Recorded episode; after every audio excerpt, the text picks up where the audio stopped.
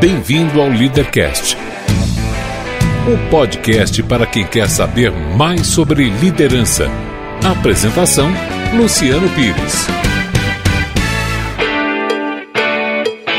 O Leadercast chega até você com o apoio da DKT Brasil, que lidera diversas ações de marketing social para incentivar o combate às doenças sexualmente transmissíveis e facilitar as políticas de planejamento familiar. Acesse dktbrasil.com.br. E também com o apoio do LinkedIn, a solução que vem transformando a atração de talentos através das redes sociais profissionais.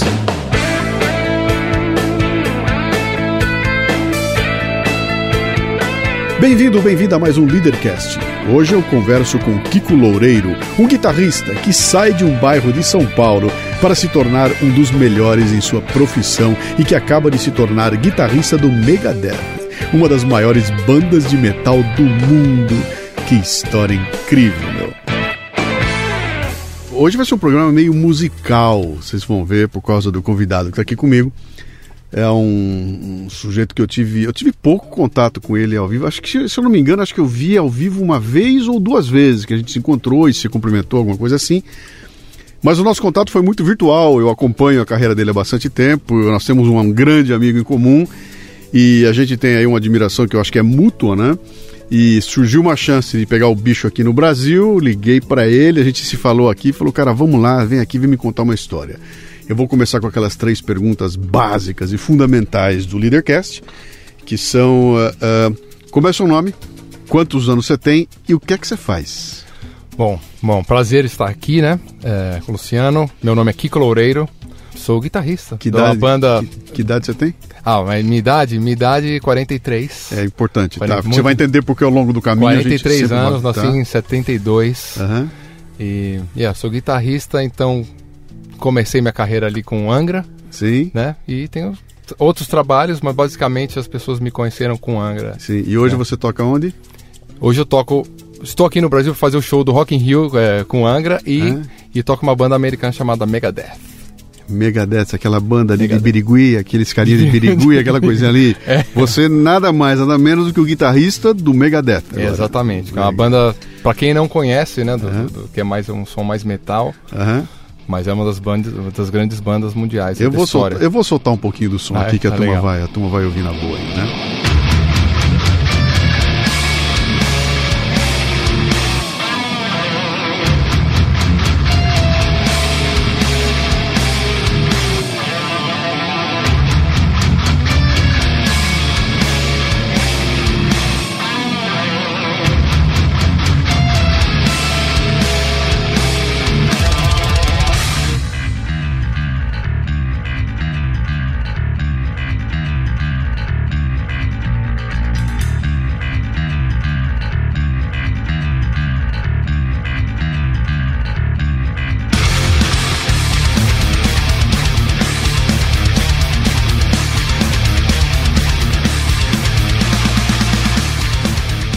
Mas então, Kiko, foi uma surpresa. Você em abril que você foi pro, pro Megadeth, foi em abril desse ano, não foi? Que anunciaram, você, é, foi, é, foi né? super, super rápido o lance todo, né? Eu vou querer o primeiro contato foi em março. Eu vou querer saber como é que foi essa coisa toda certo. aí, mas a mim interessa aqui discutir um pouco algumas coisas importantes que eu tenho. Quer dizer, você é um cara que vive de música. Vivo de música. Você é um músico a tua vida é. Você ganha a vida praticando música. Eu vi que você, inclusive, desenvolveu um trabalho legal que foi o que me chamou a atenção de trazer uhum. você rapidamente para cá que você está tá ensinando como é que se trata a música como um business, Exatamente. né? O que em termos de Brasil é um negócio complicadíssimo. É uhum. muito pouca gente no Brasil que consegue viver uh, dignamente de música, né? Sim, Não tem tanta sim. gente que consegue isso. E eu queria que você desse uma perspectiva pra gente, assim, como é que começou essa história aí, cara? Quando você era o Kikozinho lá, o molequinho o Kiko, que um belo dia resolve, cai na mão dele algum instrumento e decide que ia ah, perseguir. Lá pra trás, lá pra trás. Não, eu comecei na música, bom, não tenho família de músicos, não tenho a referência perto de algum músico ali. É, minha irmã fazia aula de violão é, em casa porque o vizinho tinha um professor que ia no prédio, eu começou a fazer, deu alguns meses, ela falou: ah, não aguento mais, uma hora esse cara é chato. Minha mãe falou: bom, já paguei, então vai o irmão mais novo. Tipo assim. E eu lembro assim como fosse hoje. Eu tava de pijama e falou: vamos lá, entra lá no, no, na, no quarto que o professor já tá lá, já tá pago. E vê se você gosta também, sabe? Eu tinha 11 anos, é. né? Fazia basquete, tal, não tinha outros interesses, andava de bicicleta. E foi lá o violão. Ia ter a, meia a aula de uma hora com a minha irmã, meia hora cada um. E aí eu comecei no violão dessa forma, sem referência nenhuma, e comecei a estudar. E, obviamente, quando você começa a tocar violão, dói o dedo, é chato, você acha que vai ser Sim, fácil. sim. E, nossa, eu não. E, e eu não tinha referência. A única referência que tinha era esse professor que ia uma vez por semana, né? O professor Pedro, ele tinha uma jaqueta, estava sempre de guarda-chuva, tinha um cabelo meio de príncipe, assim, aqueles meio Chanel e tal. Aham. Estamos falando isso aí é, com 11 anos de idade, né? 80, e- 83, Sim. né? Sim. E aí ele ia lá, eu tent- eu tocava, não tinha internet, né? Obviamente, tinha aquelas revistinhas de banca que tinha umas músicas com, com os acordinhos, né? Sim. E ele me ensinava Roberto Carlos, me ensinava é, umas músicas nada a ver. Violão e guitarra era o nome da revista de banca. É, sabe, é, de banca. E me ensinava música folclórica brasileira, sabe, umas coisas nada a ver, Sim. que eu não tava afim. Né? Mas não tinha outro, outro recurso. Não tinha o YouTube que você vai lá e vê quem que você gosta, como que toca, né? E você não era o cara que curtia música, não era um moleque apaixonado por era Não, normal. é normal, como qualquer um, né? Andava de bicicleta, jogava basquete, que eu lembro que era uma coisa que eu realmente gostava na época, e fui Sim. lá, é, o violão. Comecei, só que no final da aula, o cara pegava e tocava uma música chamada Romance de Amor. Tocava aquela música. Então, aquele mesmo violão que não saia som de nada, que doía meu dedo, de repente enchia o som da sala. E era a, única, a última música do livro. Deixa eu, deixa eu usar essa referência, pera um pouquinho.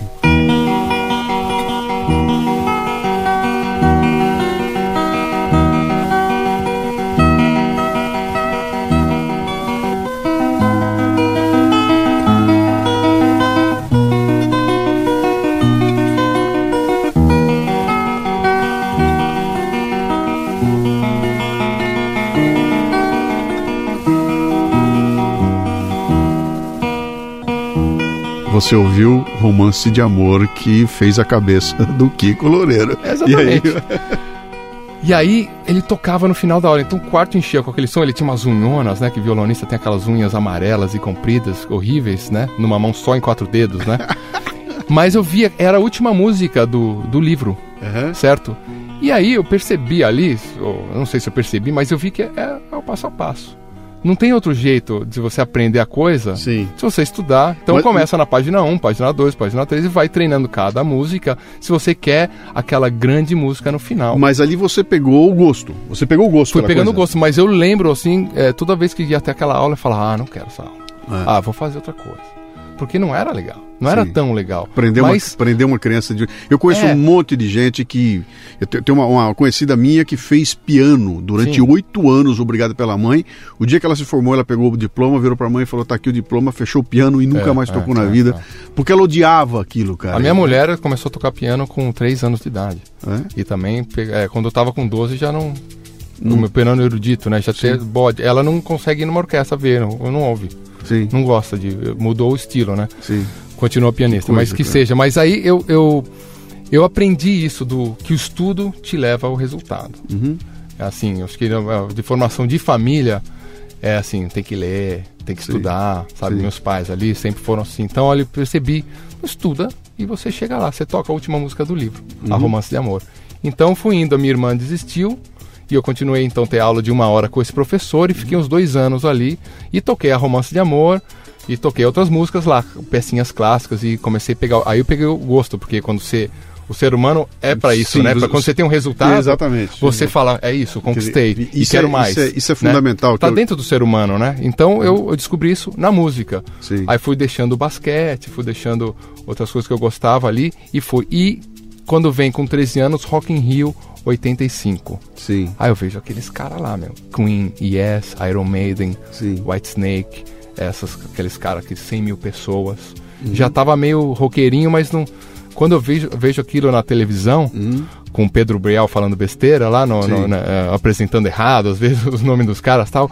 Cara, eu- aí eu, eu me apaixonei pelo negócio. O professor do violão clássico Uhum. chegou pra mim e falou: Olha, compra uma guitarra pro moleque, né? Porque ele tá bem, tá indo bem, Sim. mas ele gosta desses caras. Porque eu ficava ouvindo Iron Maiden no quarto escuro Sim, e imaginando aquele 100 mil cabeças me assistindo, Sim. com o violão na mão, e depois quando eu ia tocar, eu tocava Romance de Amor. Cara, né? olha, Não olha, combinava, cara, né? Olha que loucura. Quer dizer, 30 anos atrás você teve um sonho que você está realizando Sim, Sim. Eu sou, Agora? eu sou a- a- o cara que, que corri sempre atrás desse sonho. Você tá no Rock in Rio tocando É. pra aquela plateia É. que você sonhou há 30 anos atrás, quando era um moleque de 13 anos. Exatamente. aprendendo total, violão. total. Nunca desisti desse sonho, sempre guardo ali, toda vez que eu tô no palco ali. Sim. Várias situações com Angra já, de tocar em festivais, tocar, de viajar o mundo com a, com a guitarra, né? A guitarra é o meu passaporte, Uhum. né, pro, pro mundo. Eu Sem conheci, dúvida. a gente pode falar de tantos países aí que eu, que eu viajei, Uhum. cidades e...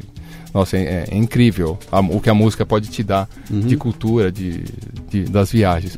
Mas eu comecei ali, então, me imaginando, sonhando, mas tocando violão. Aí eu, minha mãe ouviu o professor, aí onde, fui... onde era isso? Onde? São Paulo? São Paulo, São Paulo, Perdizes, São Paulo, Perdizes, Perdizes, tá. Perdizes.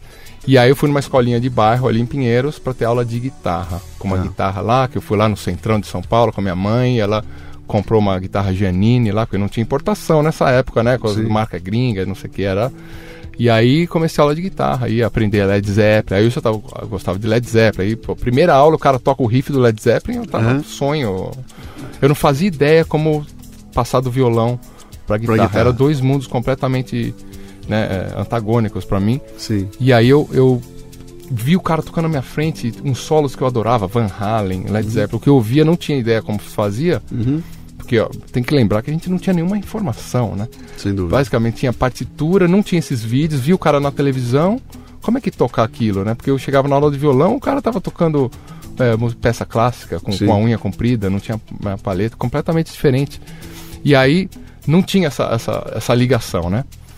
E aí eu, pô, quando o cara tocou isso na minha frente, eu falei, é isso. Aí, Uhum. lembro até hoje, todas essas aulas aí de guitarra dessas época, época aí de 13, 14 anos, eu lembro muito bem. Isso nós estávamos no final muito dos anos 80, eh, começo dos Isso anos aí é 90, 86, é 86, 86, tá. 87. Aí eu começo a estudar. Aí, quando eu tô 15 anos, mais ou menos, eu, eu não sei o que, que me dá. Tem um cara que foi. foi teve uma época na guitarra a- americana que começou a vir um virtuosismo exacerbado. Steve Vai, aquelas Steve Vai, coisas... ah, loucas, então, sim. isso aí, você conhece. O Van Halen, viu? sim. O virtuosismo é, absurdo. E nasceu um monte desses caras aí, começava a vir e começou a chegar no Brasil um vinil dessa galera, Uhum. né? E aí eu começava a ouvir, comecei a ir na, na liberdade de comprar revista japonesa que tinha partitura, tentava um amigo trazer o negócio, não tinha xerox, né? Cópia do VHS de uma, uma videoaula e comecei a entrar nesse mundo. Um desses caras, chamado Jason Becker, por exemplo, não é conhecido no mundo tão conhecido, é, ele tinha 17 anos, eu tinha 15. Sim. E o cara já tinha um disco gravado com um virtuosismo absurdo. Eu falava, como é que em dois anos eu vou sair dessa coisinha que eu tô tentando tocar, né, com um professorzinho aqui de, de, de Pinheiros, pra ser o cara com esse disco gravado fazendo um negócio absurdo desse. Eu, al- alguma coisa me deu, eu falei, a única referência que eu tinha era escola, colégio. Que segunda-feira você tem aula, uma hora de matemática, uma hora de não sei o quê, uma hora de ciências, né? Terça-feira você faz isso. Eu falei, é o jeito. Botei uma cartolina no quarto. Segunda-feira, estudo meia hora disso, disso, disso, disso. O dia inteiro. Terça-feira, quarta-feira, quinta-feira.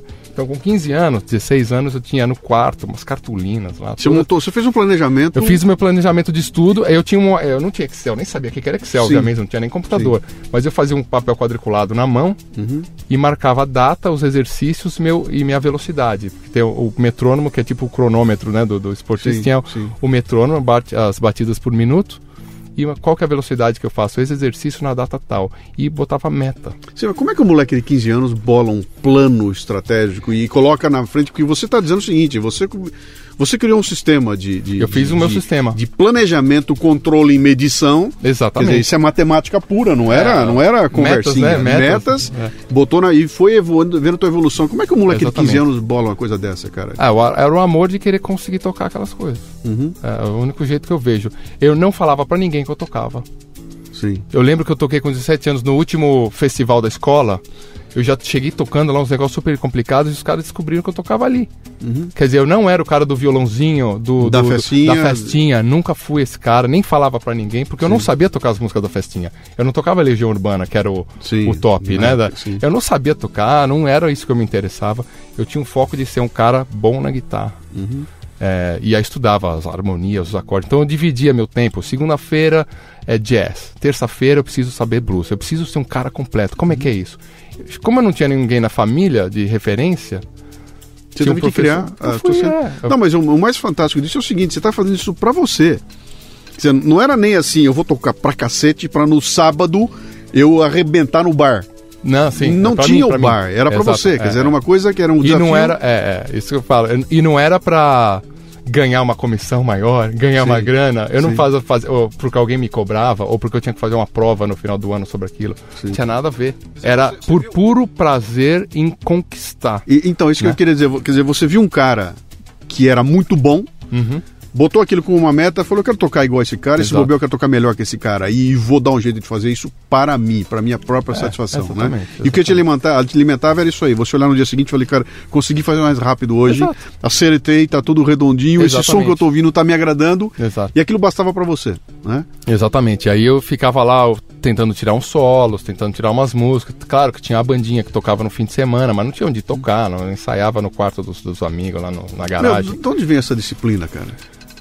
Eu não sei, essa disciplina eu não sei, mas eu sei que eu sempre fui um cara disciplinado. Eu acho que da, da formação da minha casa tal. Assim, eu vejo a minha mãe, meus pais sempre foram meu. meu, é, minha mãe funcionária pública tal, certinha nas coisas, fazendo tudo certinho tal. Sim. Talvez um pouco daí, mas assim, é, meus irmãos nem são tão assim. Eu acabei sendo mais. Eu achei que esse era o caminho.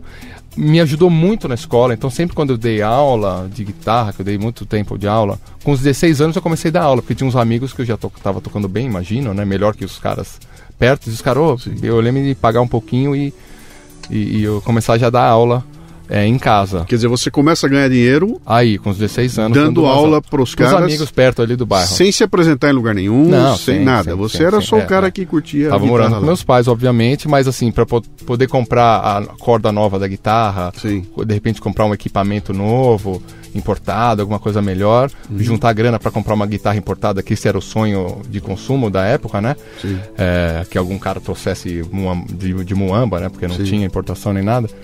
Esse era o sonho de son- consumo, então eram as aulinhas, juntando o dinheirinho, comprando dólar, aquela coisa, né? E comecei, comecei aí. Assim, só que também, já nessa época, aí eu vou atrás de professores melhores tal, né? Já nessa época, eu também percebi que eu gostei, sempre gostei muito de música brasileira. Eu era o cara roqueiro, tem o Rock in Rio como referência, não, Iron Maiden, esses, esses caras virtuosos da guitarra, tudo dentro do rock. Mas eu sempre gostei de música brasileira por causa, na minha casa. Uhum. No meu prédio morava o Tom Zé. Então, assim, eu ficava ouvindo o, o disco da Tropic... quem? É, exatamente, é, o do sétimo andar, né? Então, Aham. ah, esse cara. Aí eu tinha, minha mãe tinha o Tropicália. Falei, nossa, o cara da Tropicália com Gil, com Caetano, mora aqui no sétimo andar, Com né? os mutantes lá dentro É, e com é, aquela guitarra louca dos mutantes na época. Exato, né? exato, Sim. exato. Quer dizer, aí eu, eu ouvia direto, então Tropicália, Caetano, uns vi- vinil que minha mãe tinha, essa coisa. Meu pai sempre gostou de música erudita, então eu ficava ouvindo também de tabela, ou Paco de Lucia, fui descobrindo essas coisas. Tinha muito interesse em buscar caminhos também musicais diversos, de, de estudar, ia tentar aula com outros professores, estava bem é, dentro do, do, do querer ser um grande músico. Uhum. Aí eu já mudo um pouco o sonho daquele moleque que quer tocar para 100 mil pessoas Sim. eu já queria ser o melhor músico possível. Músico, Sim. que é aquele cara que toca de tudo, que pode gravar com qualquer um, que entende realmente de música, que sabe de teoria, que sabe. Então comprava uns livros, estava estudando música, queria. é, mas eu tinha muita dúvida que se era uma profissão. Quando você chega nessa fase do terceiro colegial, Sim. É, eu não sabia se. não tinha certeza. Cara, era o teu hobby, era a tua curtição. Era a minha e- curtição. E uma coisa legal que você está falando aí, que é, que é interessante, que era, quer dizer, durante todo esse tempo, você é um Lone Ranger, né? Você, é, Uhum. é você é o cara sozinho, você por si. E é engraçado que a maioria das histórias que eu vejo do pessoal que toca em banda é aquele, pô, a gente é um grupo de amigos que gosta de alguma coisa, a gente se junta, aprende a tocar e forma uma banda, né? Eu vou aprender a tocar guitarra do lado do meu amigo que está aprendendo baixo, Sim. com o baterista, que todo mundo é ruim, Sim, e esses sim. caras vão juntos melhorando e um belo dia formam É. uma banda. Então, É. Eu Tá tive um pouco disso. história Tinha os assim, caras né? do bairro, sim, mas eu era o cara que tava muito mais focado.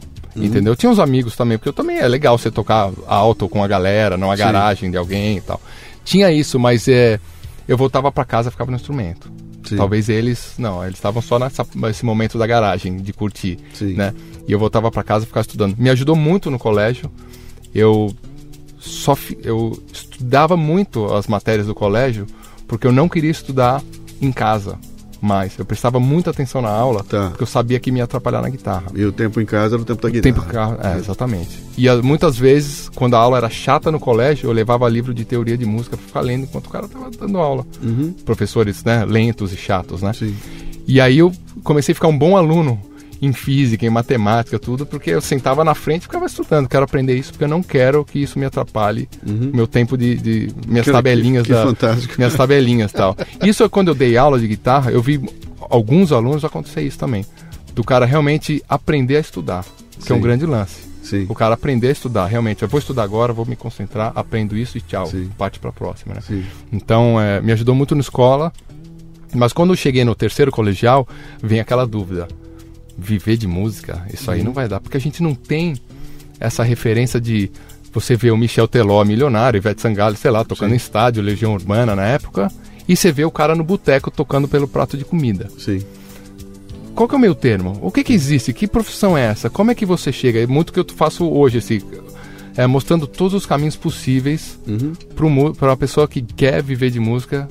É, os, os Que é, caminhos. que é o do jogador de futebol, cara. O jogador, é a mesma também, coisa, também, cara. Você é, vê o cara vê ganhando milhões e um monte de neguinho se ferrando ali. Só que Mas- no mas- futebol mas- você não vê esse cara que. O cara que não ganha nada, que tá no time da, da, da, da Várzea, que, sei lá, eu não sei nem quem é esse cara. Sim. O, o músico, você vai num barzinho, tem aquele cara tocando lá, você Tá. fala, pera lá, tem- o cara tá ganhando o quê aqui? Ele tá trabalhando, aí ele- você, vê o cara saindo, desmontando a co- as coisas dele e tal. Você é um pouco mais presente, talvez, né? Pelo Sim. menos imagino, né? Porque você vai certo, no não- restaurante, não- você não vai é- num bar, sim, assim, sim. você. não é, não é no vê esse domingo no estádio, É. e desse- não é um cara que tá treinando escondido em algum lugar, que no domingo, se você vê o jogo, você vê assim. Exatamente. Ele tá do outro lado da tua casa. É, né? e, você- Você- eu imagino, assim, o cara que tá tocando, to- joga num time, de, eu já imagino que ele tem outro emprego. Né? Eu já imagino que ele tem outro Natural. emprego. Mas é, o músico, você vê o cara, ele vive dali e, e- e ganha quanto? 100 reais, 50 reais? Uhum. Você faz uma conta na cabeça ali, o cara tá ganhando cover artístico aí de, de 10 reais por cabeça, mas tem 20 caras aqui, quantos caras tá ganhando? Então, é, é um 880, né? Se, se É. aquilo era ou não viável como profissão. É, e, Mas e as pessoas falam, né? A música, assim como a arte, de forma geral, talvez o esporte também, você tem certeza que você vai fazer isso? Sim. Você vai sair do. Eu estudei no Rio Branco, né? Um colégio bom de Legal, São Paulo, sim, tradicional. sim. Você tem certeza que vai, vai sair do Rio Branco para tocar no boteco? Não, É, essa isso pergunta eu- não era minha mãe, era eu fazer para mim mesmo. Deixa, deixa antes da gente entrar nessa aqui, é fascinante essa história. Deixa, deixa eu voltar um pouquinho atrás aqui para retomar aquele momento que você falou da, da questão de você definir claramente que o teu estudo na escola vai ser focado aqui. Esse negócio do foco, né? Quer dizer, você aos 15 anos de idade deixou muito claro que você ia seguir um caminho, você focou naquilo, criou um planejamento para aquilo. E é impressionante você contar que também conseguiu criar o foco separado para a escola. Quer dizer, quando eu estou na sala de aula, eu estou absolutamente focado em aprender matemática, física, geografia, história, etc e tal, para quando eu chegar em casa eu mudar meu foco e não fazer com que as coisas se eh, batam uma com a outra. Exatamente. E o brasileiro tem um problema seríssimo. Eu estou fazendo agora, terminando um material com uma, uma palestra sobre produtividade, e eu abro com essa constatação. Quer dizer, o brasileiro tem um problema de foco brutal, cara. Eu começo a trabalhar em dois minutos, tocou o celular, eu já parei, passou a mulher gostosa, eu já parei para olhar, o cara me chama pro cafezinho, o outro vem contar uma fofoca, e aquilo é tudo truncado, né? Eu não consigo falar, olha, vai ser das 8 às 12, eu vou ficar absolutamente focado nisso aqui, né? E quando a gente leva isso para nível de, do, do dia a dia do trabalho do brasileiro, explica muito dessa complexidade que nós temos, da, Sim. da falta de produtividade do brasileiro, Total, né? total. Mas, de novo, isso tem a ver com disciplina, tem a ver com foco, etc. Mas nasce- no meu caso, nasceu. Da onde vem esta porra, cara? Eu acho que a música é muito apaixonante. Eu não sei se eu, eu achei o que eu gostava. E isso e eu achei as referências que me impulsionaram também, né? Quando eu falei de alguns guitarristas, eu, eu quero tocar que nem esses caras. Uhum. É, eu achei a referência que, que tocou em mim, que me buscou. O que, que te dava satisfação, cara? Que você falava, falava puta que foi do caralho, valeu. Porque a música. Naquela acho época, com aquela idade, o que, que dava satisfação pra você? Era, conseguir tocar. era ouvir o solo saindo, o É, solo conseguir tocar aquilo. Aquilo que você ouve, você conseguir reproduzir. Uhum. né? E você e também aí já entrou na loucura da satisfa- satisfação. Aí já tem um lado do, do exercício como um esportista de um, de um, de um Sim. 100 metros. Cara Sim. que meu, consegui baixar um milissegundo da minha corrida. Então Uhum. já tava assim, nossa, consegui tocar nessa velocidade, tá suando melhor, tá mais bonito. Mas a música é um negócio é a, é a melhor das artes, né? É a, es- é a escultura do ar, como já disse o Frank Zappa, né? É fantástico. uma coisa que você não vê, você não toca, mas ela te comove Sem dúvida. né? Então, assim, Você tá totalmente ali dentro daquela música. Se, se você gosta de uma banda, de uma música, de um solo, de um tipo de som e você consegue reproduzir aquilo, uhum. você faz. É um negócio é muito intenso. Sim, então, é. quando você começa a descobrir que você é capaz de fazer aquilo, é muito forte. Uhum. Então, é, eu acredito que seja isso, eu, que essa vontade de saber mais, de uhum. descobrir e por que então esse acorde é bonito.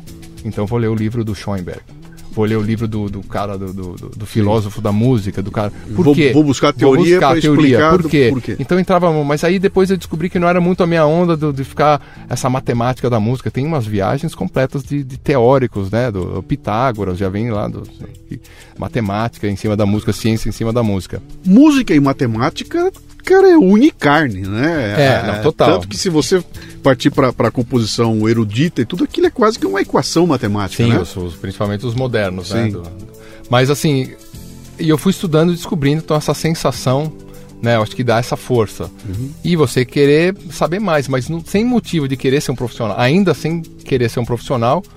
É, nunca pensei na questão de viver de música, ainda com 16, 17 anos, tava, era por puro prazer de tocar. Você já tinha assim uma Não era de, de que... pegar mulher, porque muitas vezes, ah, vou tocar porque vou tocar no barzinho, vai pra ter as minas. Mina. Para ganhar as minas. Não era isso, porque eu não ficava tocando para as pessoas. Uhum. Aliás, muito pelo contrário. Namorada que eu tinha era um problema. Ela falou: "Não, você não vai ficar tocando guitarra sábado o dia inteiro", né? Eu falei: "Não vou". Ah, vamos viajar para praia? Não vou.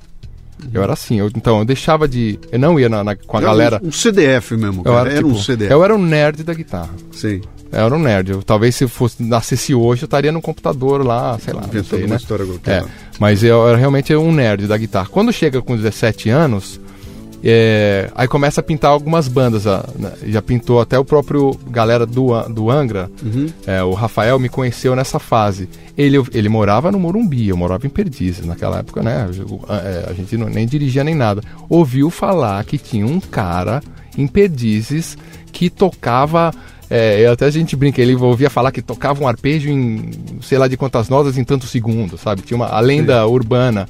E aí ele foi na minha casa, tocou o interfone, falou: Não, eu queria que você tocasse com a gente e tal, porque você toca um arpejo em tantos, de tantas notas em tantos segundos. Olha só, uhum. moleque. E aí começo a tocar então com o Rafael com 17 anos. No aí, Angra, já no Angra. Não era Angra ainda, era uma bandinha era uma lá, uma banda. Tá. Aí já começo a entrar nesse mundo de, de, de banda, né? Uhum. De, da, da garagem, de ensaiar tal. E eu continuei estudando. E aí eu fui fazer então a faculdade de biologia. Isso que eu ia te perguntar agora. Quer dizer, a, em, em, tirando a música de lado, havia uma carreira que você podia falar, olha, aí por esse caminho acho que eu é, vou meu seguir. pai é bioquímico, então assim, na minha casa, eu acho que por aí, assim, gostava, tinha uns microscópios, eu ficava fazendo uns negócios também, gostava disso, de, uhum. de moleque, tinha uma, uma sensação boa nesse, nesse caminho. E eu tive bom, ótimos professores de biologia no, no Rio Branco e de física. Eu comecei a gostar muito de física.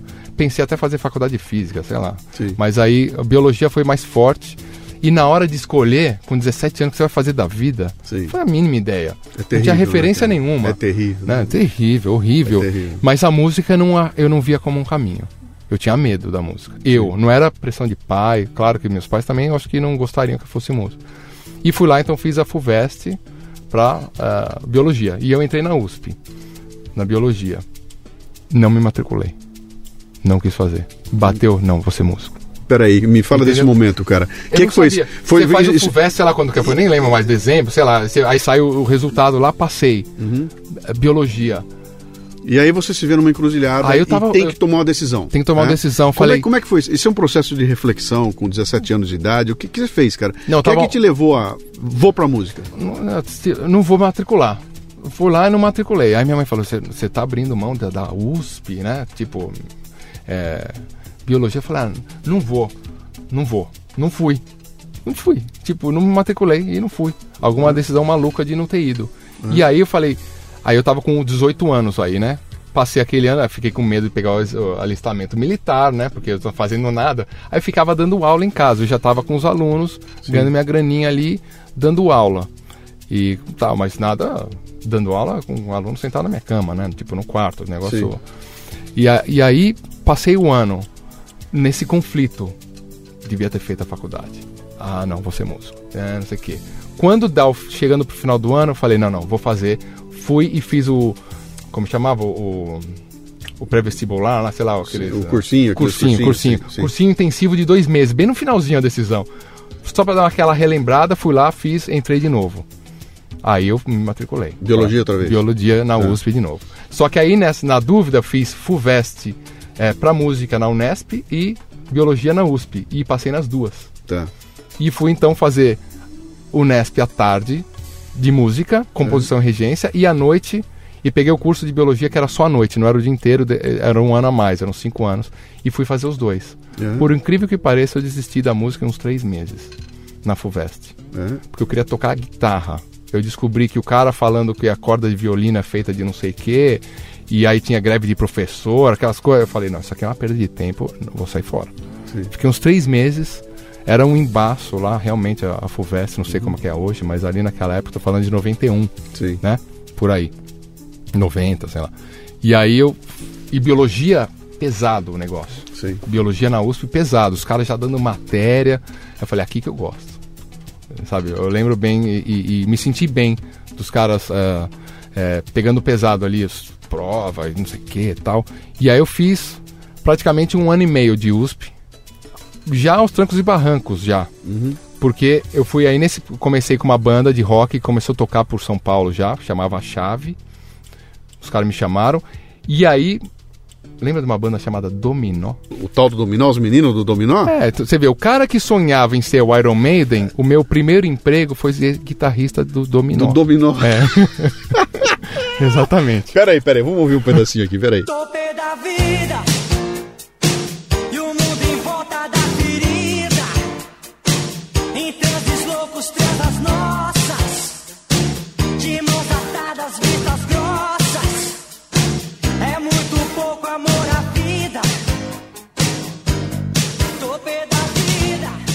Ai, que delícia, cara. Isso faz parte da infância de uma moçada gigantesca. É, cara? não, é, E a é. guitarra era tua, cara? Era você na guitarra? Não, não, eu não gravei o disco, tá? Tá, Era. é, é, na época tinha uma banda Polegar também, né? Tinha, tinha. Que as pessoas confundem. Ah, era o Polegar daquele que é Rafael William, não sei o Sim, que, né? sim, sim. Não, eu falei o Dominó. Que é Google Liberato e tal. E aí o Polegar eram os carinhas tocando com banda. E o Dominó era só os caras dançando. Sim. Então eles falaram, não, a gente precisa ter banda. Então chamaram, é, montaram uma banda para acompanhar o Dominó ao vivo. E um dos caras do Dominó, que é o Afonso, era super cantor, super músico, apaixonado. Então ele ia nos shows das bandas de rock nos bares de São Paulo e me viu tocando. Falou, "Bom, eu quero você na minha banda aqui. Porque ele curtia, ele tocava Sim, essa coisa virtuosa da guitarra. Então, é, fui, fui lá então tocar com o Dominó. E eu comecei realmente ver qual era o mercado da música. Porque a gente começou a fazer aquelas festas de, de, de, de peão, sei lá, por, pelo interiorzão do Brasil. Uhum. O primeiro show nosso foi em é, Sinop, não esqueço.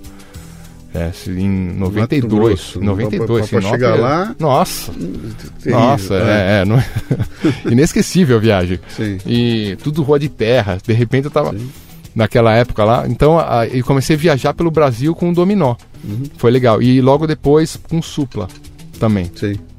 Então tinha 19 anos, já comecei a tocar profissionalmente aí já, né? Ordem dos Músicos do Brasil e tal. Certo. É. Sempre conto uma história da Ordem dos Músicos do Brasil que é, que é fantástico, né? A nossa ordem, né? Pra ver como é que é o, o, o nosso nível. Quando eu fui lá na. Eu entrei no Dominó, então precisava ter a carteira da Ordem dos Músicos do Brasil para poder exercer a profissão, né? E aí, obviamente, eu imaginava que era tipo uma OAB, um CRM, né? Eu achava que era alguma uma entidade assim realmente é, séria. Fui lá é, no Centrão para me fazer o teste e ela já foi recusado já na- de cara porque minha foto não tava de, de terno e gravata. Não, sua, sua foto não tá. né? Eu falei, mas ó, ok, então aqui o negócio é sério. Desci, procurei um fotógrafo, a mulher indicou, peguei uma gravata toda velha lá do, do, do centrão, o cara, fingi que era um cara, é, né, é, elegante e executivo, com a cara de executivo. Já era cabeludo, tudo? Cabeludo, cabeludo, sempre, sempre. Aí, é, fui lá. Aí, então, espero fazer o teste. Da, da- Entro na sala, tem uma senhora lá, tipo, sei lá quantos, é, perto do, do centenário. E aí, com um violão velho e uma mesa, aquela sala vazia. Ela fala, menino, o que, que você toca? Eu falei, bom, eu toco guitarra. Que estilo? Rock. Então pode, é, demonstra, né? No violão. No violão. Sim. E aí eu sempre gostava de música brasileira, então treinei uma bossa nova que eu sempre nessas horas para tocar pra tia e tal, você manda um Tom Jobim que sempre funciona. Então tinha na mão, né? Tinha na mão, quer dizer, não vai tocar o Iron Maiden, né? Sim. Então eu, to- eu gostava de música brasileira, sempre treinei e tal. Eu dou, quando você pega um violão, a primeira coisa que você faz, qualquer instrumento, você dá aquele primeiro um acorde bom. ver se tá afinado, né? Sim. E eu dou aquele primeiro um acorde. Aí ela falou: tá ótimo, você desce agora no quarto andar, paga a anuidade, vai no sexto andar, paga o sindicato e você já é um membro da Ordem dos Músicos do Brasil. Não toquei. Aí, é um negócio, sim, é isso aí. Aí na mesma fila tava com o baterista. O baterista do, do, do Dominó. E ele entra na mesma sala depois. Entra lá, tem um violão, a mesa e a senhora. Não tem bateria, nem pandeiro, nem chocalho, nem berimbau, nada. O que, que você toca? Toca o rock. Toca o quê? É, é, bateria. Ah, então batuca um rock na mesa. Ele batucou um rock na mesa e também desceu no quarto andar, pagou o sindicato E se segunda- transformou. e se transformou no músico da Ordem dos Músicos do Brasil. Meu Com Deus que você paga anuidade, Tá feito. tá tudo certo, entendeu? Não, não- não é que a mulher fosse um olheiro de futebol, daquele que pelo som do chute ele saca que é um craque, né? Não, é Não, que ó, cara, o cara assim. é tão bom que não precisa. Pelo som do chute Se você pagar o é sindicato e a Ordem dos Pagou, Músicos, tá feito. tá, beleza, você já é um músico. Então, assim, essa é a nossa profissão. Sim. Então, não me admira se nessa época, que foi a coisa que eu estava fazendo na faculdade, vou, vou continuar negócio da biologia aqui, pelo menos me parece um negócio mais sério do Sim. que se a ordem dos músicos do Brasil é isso, como é que, né? Tipo, pensa bem. Então, assim, a, a excelência não existia. Uhum. É, Era gente mesmo, você mesmo tem que fazer a sua própria excelência do, do, teu- do teu, da tua Que profissão, pra né? você não era problema. Você já vinha nessa pegada já vinha nessa excelência pegada. há muito tempo, né? É, de estudar, de querer, É. de, de outras referências, mas assim, isso foi um negócio forte, que eu não esqueço também, porque qual que é o embasamento que você vai ter uma profissão com esse tipo de apoio, né? É uma piada até hoje, a Ordem dos Músicos do Brasil. E aí você assiste vídeos da Elis Regina em 1970 e poucos, metendo o pau no, no, no, no- no presidente lá, Sim, o Sandro, sim. que não tá mais tal, que era um déspota por décadas. Que ficou né? décadas. Exatamente, sim. é. Mas é, co- coisas do Brasil, né? Sim. que a união, você vai nos Estados Unidos, a união dos músicos é uma coisa que realmente ajuda o músico, ajuda a manter o, o piso salarial, aquela coisa que é o necessário se você for ter uma ordem, né? Bom, essa foi meu, meu primeira profissão, o dominó e o supla. E aí o Angra começa meio, meio que aí. Tá. E eu, aí quando o Angra a gente começa uma demo tal, grava uma demo, quando a gente vai gravar o disco, já com uma, tem uma gravadora, aí eu, a gente grava na Alemanha. E eu perco as provas finais do semestre, do quarto semestre. Aí foi quando eu falei, não, agora tchau. Dou- vou- Só que eu não, vou- eu não sim, desisti, eu falei, vou trancar. Sim. Sempre com aquele medo ali, Sim. né? Mas eu já tava, já tinha tocado com supla, com dominó, dava aula, ganhava minha graninha, tava com o Angra gravando o primeiro disco, Na Alemanha, na Alemanha, Que não é já pouca. financiado por uma gravadora Sim. japonesa, foi o primeiro contrato.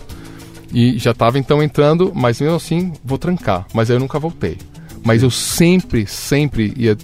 Tinha uma coisa, será que, será que, né? Será que eu volto tal? Sim. Que eu tinha um lance de, de, de, de realmente privilegiar a educação, de saber que o principal que você tem que adquirir na sua vida é educação sim. estudar. O resto vem depois. Quer, né, você quer gastar dinheiro aonde? Gasta em educação, em se educar. Eu sempre tive esse. Que também, que também é, é- é interessante ouvir você falar isso aí, porque normalmente quando você pega uma pessoa que tem um talento como esse que você teve, que desenvolveu, é, não é normal você, aliás, não é anormal você ouvir a pessoa dizer que eu larguei tudo para me dedicar de cabeça e, e- né, deixei de estudar para poder me dedicar a virar um ator ou uma atriz, parei de estudar para virar jogador de futebol, deixei de estudar para virar um músico porque aquilo tomou conta da minha vida, né? E você entendeu claramente que uma coisa é a base para outra e, e- e levou aquilo adiante. Muito legal, cara. Sempre com esse medinho de não estar fazendo o, status quo, né? Sempre com medinho de não, não ter o diploma na parede. Sim. Será que isso vai.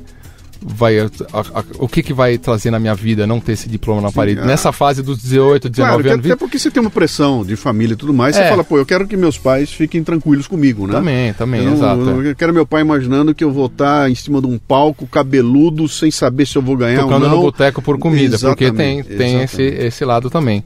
Exatamente. Mas a questão de você se preparar, estudar, com, com- é, é, você falou da coisa de, de- das 10 mil horas, né, que falam Sim, e tal, né? sim. Mas realmente as 10 mil horas não é nada se você não tiver essa métrica, né? Senão taxista seria corredor de Fórmula 1, né? Sim, tipo, Não é só você fazer aquilo. é Como você estuda, como você sim, vai metrificar as metas, E- onde você quer atingir. E onde é que você quer chegar? né? Onde você Quer eu quero chegar. estar correndo Fórmula 1, eu não quero ser o melhor taxista do Brasil, mas é, É. se você não define isso claramente, você não Porque vai tem gente que toca violão há anos. Sim. Não é o que conta, é co- como você se preparou, como é você ambição, estudou, né? cara. Isso é ambição. É ambição. Não é ganância, é ambição. Uhum. É, que é aquela história, quer dizer, um moleque de 15 anos olha para aquilo e fala: minha ambição é um belo dia estar naquele palco tocando para aquele povo lá. Exatamente. E você olha para aquilo e fala: meu, 15 anos de idade, seu fedelho aqui, que você acha que você é? Que grande bosta que você é. E um moleque 30 anos depois está lá no palco. É, é. Tocando, porque ele É. teve uma ambição que o puxou para lá. E a ambição é fundamental, cara. Sem ela você não, você não chega a lugar nenhum, né? Mas aí, de repente, então, fica claro para você que aquilo pode ser a forma como você vai ganhar a vida, né? É, Ah, exato. você tinha uma compreensão naquela época de que ao, ao abraçar uma carreira de músico, você não seria aquele cara estável que ia estar na sua casa segunda, terça, quarta, quinta sexta, casado com sua filha, seu filho, vendo seus, seus garotos com a sua esposa, aquela que, que seria uma vida totalmente eh, diferente daquilo que a gente chama de uma vida eh, normal da classe média normal. Você sabia disso, sabia desses riscos e, e, e abraçou isso assim? É, eu acho que eu, foi? sa- é, eu não pensava muito aí, né? Apesar de na- no- os meus pais serem essa- esse tipo, né, de, é, de profissionais, né? e Eu não tinha essa referência. Foi acontecendo. Uhum. Foi aconte- a paixão pela música, de fazer, é, foi acontecendo. Então eu nunca pensei nisso aí. E, e a minha, então meu, a minha profissão, o jeito que eu encarei a música, eu, eu tentava fazer uma coisa um pouco mais é, é, é, como se fosse uma um, um profissão normal, que era dar aula. Da aula você tem uma certa base, né? Porque você tem os alunos que vêm lá todo mês, pagam ali, você dá um chão. Sim. E aí você. Então eu sempre tive esse- essa administração da minha carreira. Eu dou um pouco de aula Uhum. para me dar o chão aqui, né? Do, do- da graninha mensal Uhum. e dou meus voos por fora. Se pintar show, ótimo. Se não pintar, também tá tudo Tá certo. garantido aqui. Tá garantido. Então eu sempre tive essa uma certa, digamos, uma educação financeira, digamos Uhum. assim, para não não ficar dependendo do boteco, do show, porque senão você começa a cair. Porque se você fica dependendo de marcar, Sim. você vai vai para baixo, porque aí você começa a topar qualquer coisa, porque você tem que estar com a conta atrasada. E- então e- tinha aquela Para autoestima, isso aí é, o, é, o- é o- é um horror. Você está falando um negócio interessante que é o seguinte: é, é a consciência do. De você trabalhar o, o Kiko Loureiro S.A., Uhum. que é aquela empresa do eu sozinho, que é uma coisa interessante, que você já vinha cuidando disso aí. E ao mesmo tempo você tem o grupo, né? Como Sim. um business. Quer dizer, tem um- você tem uma marca, você tem um Angra, Uhum. que aquilo é um, é um- é um negócio que envolve uma porrada de gente e tudo mais, onde você é um elemento ali dentro que vai fazer aquela coisa andar, né? E você Uhum. foi aprendendo nunca, aí, foi aprendendo. mas você nunca Não. abandonou o Kiko Loureiro S.A. Esse sempre Não, eh, continua não. com você. É, é. Né? Esse sempre, quer dizer, você. Tem que ter, né? Sou Não, eu, né? Pois é, É. me- mesmo assim, quer dizer, tem gente que se entrega absolutamente ao, ao- ao- ao empreendimento, ao negócio, e um belo dia, lá na frente, ela sai e ela não tem mais chão. Porque Ah, eu, bom, eu perdi minha identidade. numa, numa empresa. Perdi minha identidade, não tenho mais o sobrenome corporativo, meu cartão não existe mais, agora eu Hum, sim. sou um bosta.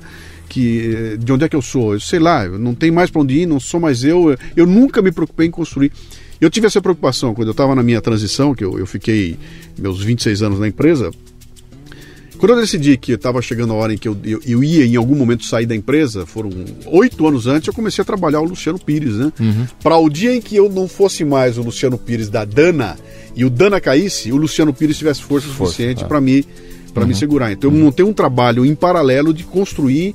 Então o Luciano Pires SA foi uma, uma, uma construção eh, que começou muito tempo antes, né? Mas o dia que eu parei um, eu estava com o outro pronto, né? É. Me parece que você também manteve isso. É, mas eu acho, eu né? pensando aqui, essa pergunta é interessante. Pensando aqui, aconteceu, obviamente lá no começo dos anos 90, aconteceu de uma forma natural. Eu não tava com essa, essa, esse pensamento. Mesmo porque o Angra tava, é uma coisa embrionária, eu não sabia quanto que, você, quanto que o Angra seria meu sobrenome. Sim. Kiko do Angra ou não. Uhum. Eu sempre fui muito ativo. Eu imagino, hoje eu enxergo dessa forma. Eu sempre fui muito ativo, mais ativo que o pessoal da banda, Uhum. de certa forma. Então, ou eu me, eu ah, muitas vezes eu me meti em outros assuntos da banda que não seria pro guitarrista se meter, que Sim. era no gerenciamento da banda, me meti Sim. muito. E também tinha mais espaço, tempo e, e- e energia para correr atrás de outras coisas. Patrocínio de instrumentos, um show meu sozinho, Uhum. é, uma sessão de fotos, uma entrevista. Ia fazendo isso, porque Eu, é, como eu falei já desde, desde os 15 anos, pra mim era dezembro e janeiro, não era pra ir pra praia, era pra aproveitar que tinha um dia inteiro livre, pra se dedicar no que eu queria ser, Sim, né? Não era pra, tipo, agora eu vou relaxar na areia. sim. Nunca pensei assim, né? Não sei porquê, mas nunca pensei assim. Então quando chegava dezembro, janeiro, fevereiro, eu tava bolando o que, que eu ia fazer, ou fazendo, Inventando sempre inventando alguma história. Então isso fui achando os buracos dentro da banda e foi acontecendo. E aí foi meu nome foi crescendo também fora, fora e dentro da banda. Que é interessante. Isso é uma veia de empreendedorismo braba, né, cara? Porque o empreendedor. É exatamente isso. Quer dizer, ah, ah, eu tenho atributos que eu preciso cuidar de todos eles para poder fazer esse meu business andar adiante. Quer dizer, Exatamente. não basta eu ser um virtuoso da guitarra e ser o melhor tocador de guitarra, etc e tal, se eu não cuidar dessas Sim, questões. e eu fui aprendendo isso na raça. tá, né? Porque que aconteceu? Quando a gente. Foi assim, a, a gente tinha uma banda. O Angra juntou aquela. vários caras bons. Uhum. Era, a gente eram os caras muito. A gente achou os melhores que a gente conhecia. Em São Músicos, Paulo. os melhores músicos, Melhores tá. músicos. É muito importante isso. Ter um grupo onde todos acreditem em cada um, Sim. respeitem. E a gente era muito diferente um dos outros. Sim. Muito diferente. E a gente, ao longo de muitos anos, entendeu essa diferença e respeitou. Uhum. Né? Porque tinha o Nerd, que era eu, o Rafa é, é, o Rafael, outro guitarrista, é muito mais Frank Zappa, é, Raul Seixas e tal, né? outro, outro estilo, Uhum. Sim. né? E a gente trocou eu relaxar mais com ele, ser um pouco mais lúdico, digamos assim, Sim. e ele ser um pouco mais esse cara incisivo, da virtuosa, de buscar, de correr atrás. E a gente tinha um, um cara, um baixista que se vestia de roupa de exército e lutava Muay Thai, e o, e o vocalista de é, roupa de príncipe, de babado, é, tocando piano clássico. Sim. Eram, assim, só que todos fazendo muito bem o que faziam, Uhum. mas essas personalidades bem diferentes. Isso cria uma banda, isso cria um grupo, né? Sim. Uma equipe é, forte, né? Sim. Como os Beatles, né? Com os caras completamente diferentes. Você tinha um John Lennon completamente diferente Sim, do Paul McCartney. Depois você enxerga melhor isso, né? Com o passar do tempo. Mas eles juntos dizer, fizeram... e- o e- Lennon e e- McCartney fizeram um negócio que eles juntos são um negócio... é, Não tem nada muito melhor. maior que qualquer um dos dois Exa- separados, né? Exatamente. Não, e, é legal porque essa, isso explica muito bem essa. Se você pegar qualquer desses grupos fantásticos aí que fizeram a cabeça da gente, todos eles são muito parecidos, né? Tem, tem, aquele, tem um maluco, tem o outro que é mais, tem um cara de business e tudo mais. Você consegue entender quem é que tá, tá cuidando das coisas ali. E da mesma forma como isso explica essa, essa, essa riqueza que faz um grupo explodir e ver o sucesso, também explica por que que ele explode e desmancha um pouco mais à Mais frente. pra frente, né? sim, também. Chega uma hora que ele vai implodir e vai desmanchar. sim, sim. Uh, talvez é, é, por isso os Stones sejam um case a ser colocado numa parede, porque, É. cara, como é que os caras conseguem até hoje estar ali, né? Ou talvez porque atingiu um volume tão grande que os caras sabem que, cara, foi- É, o fato é, de eu não, é estar um case. sentado... Eu acho que até mais que o mais que o que o Rolling Stones e o Chu. Eu acho que que são os mesmos quatro caras Sim. há 40 anos Sim, também. E eu acredito que vão continuar, sim. né? Mas é, o U2 é um exemplo, o Rush são Uhum. trios, sei lá quantos anos tem também. Sim, É, realmente são casos específicos, Sim. casos específicos, né? Sim. O Rolling Stones mudou, mas tem lá um- os três, né, que estão juntos. É, há- pô, é, sei lá, 50 anos, Sim, tá? estão lá há tanto tempo junto. E cada um deles tem a sua própria persona, cada um deles Sim, teve uma carreira independente. Também. Então, um- o baterista virou jazzista. Foi bem, foi bem, é, essa coisa foi bem estruturado esse momento. Sim. Talvez eles, eles devem ter brigado, voltaram. Imagino que deve É. ter. E aí, mas ó, nada resiste a 250 milhões de dólares no ano. É? Sim e não, porque eu acho que várias bandas, é, os Beatles teriam muito mais também. é. Uhum. Tem uma hora que o cara fala, não quero tocar com esse cara. Tchau. Não quero E- mais. e não, não me interessa. mais, é. O The Police podia estar fazendo shows em estádios aí lotados. A gente sabe, quando eles voltaram, fizeram. Sim. Mas o Sting tá, não, quero fazer o, visitar o Yuzano Mames. Sim. Entendeu? Ou Lembra que chega nos num anos ponto da 80 carreira dele que ele pode se dar o luxo de escolher o que ele quer É, fazer. às vezes É o cara não precisa. O que, que ele precisa de 250 mil? Sabe assim? Não, A ambição é outra. a ambição é A outra. E ambição é ficar outra, viajando porque é um casamento. Claro. É um casamento Claro, sem claro. sexo. Sim, sim. Uma banda. Sim. Você tá, toma café da manhã com os caras, viaja o tempo inteiro, o tempo inteiro. Não é só no palco. O palco é a parte boa. sim. Né? Então, como é que você faz pra ficar unido todas essas pessoas? né? É muito difícil. Como é que faz, Kiko? Porque eu sei que quebraram o pau de montão. Ah, com o Angra sim, mudou a quebrou. formação, quebrou o pau. Sim. É, é, é difícil você encontrar é, a maturidade de manter, mas assim, faz parte das mudanças também, eu acredito. Na, Uhum. na- na- essas diferentes personalidades, às vezes, elas são antagônicas e elas se se fundem, Uhum. entendeu? Eu toco com o Rafael há, sei lá, a gente se conheceu, eu tinha 17 anos, tá tudo 43, Sim. entendeu? E a gente so- somos duas pessoas completamente diferentes. Uhum. A gente encontrou esse respeito, esse equilíbrio Sim. do respeito, brigou, ou o que seja, mas encontrou o equilíbrio do respeito. Com outros, nem tanto. Uhum. Cada um foi para um lado. Né? Sim. Deu, deu uma. Né? Você consegue ver ciclos num, num- num- eu não estou falando especificamente do Angra, eu estou falando o seguinte, uma banda como essa de vocês que tem essa.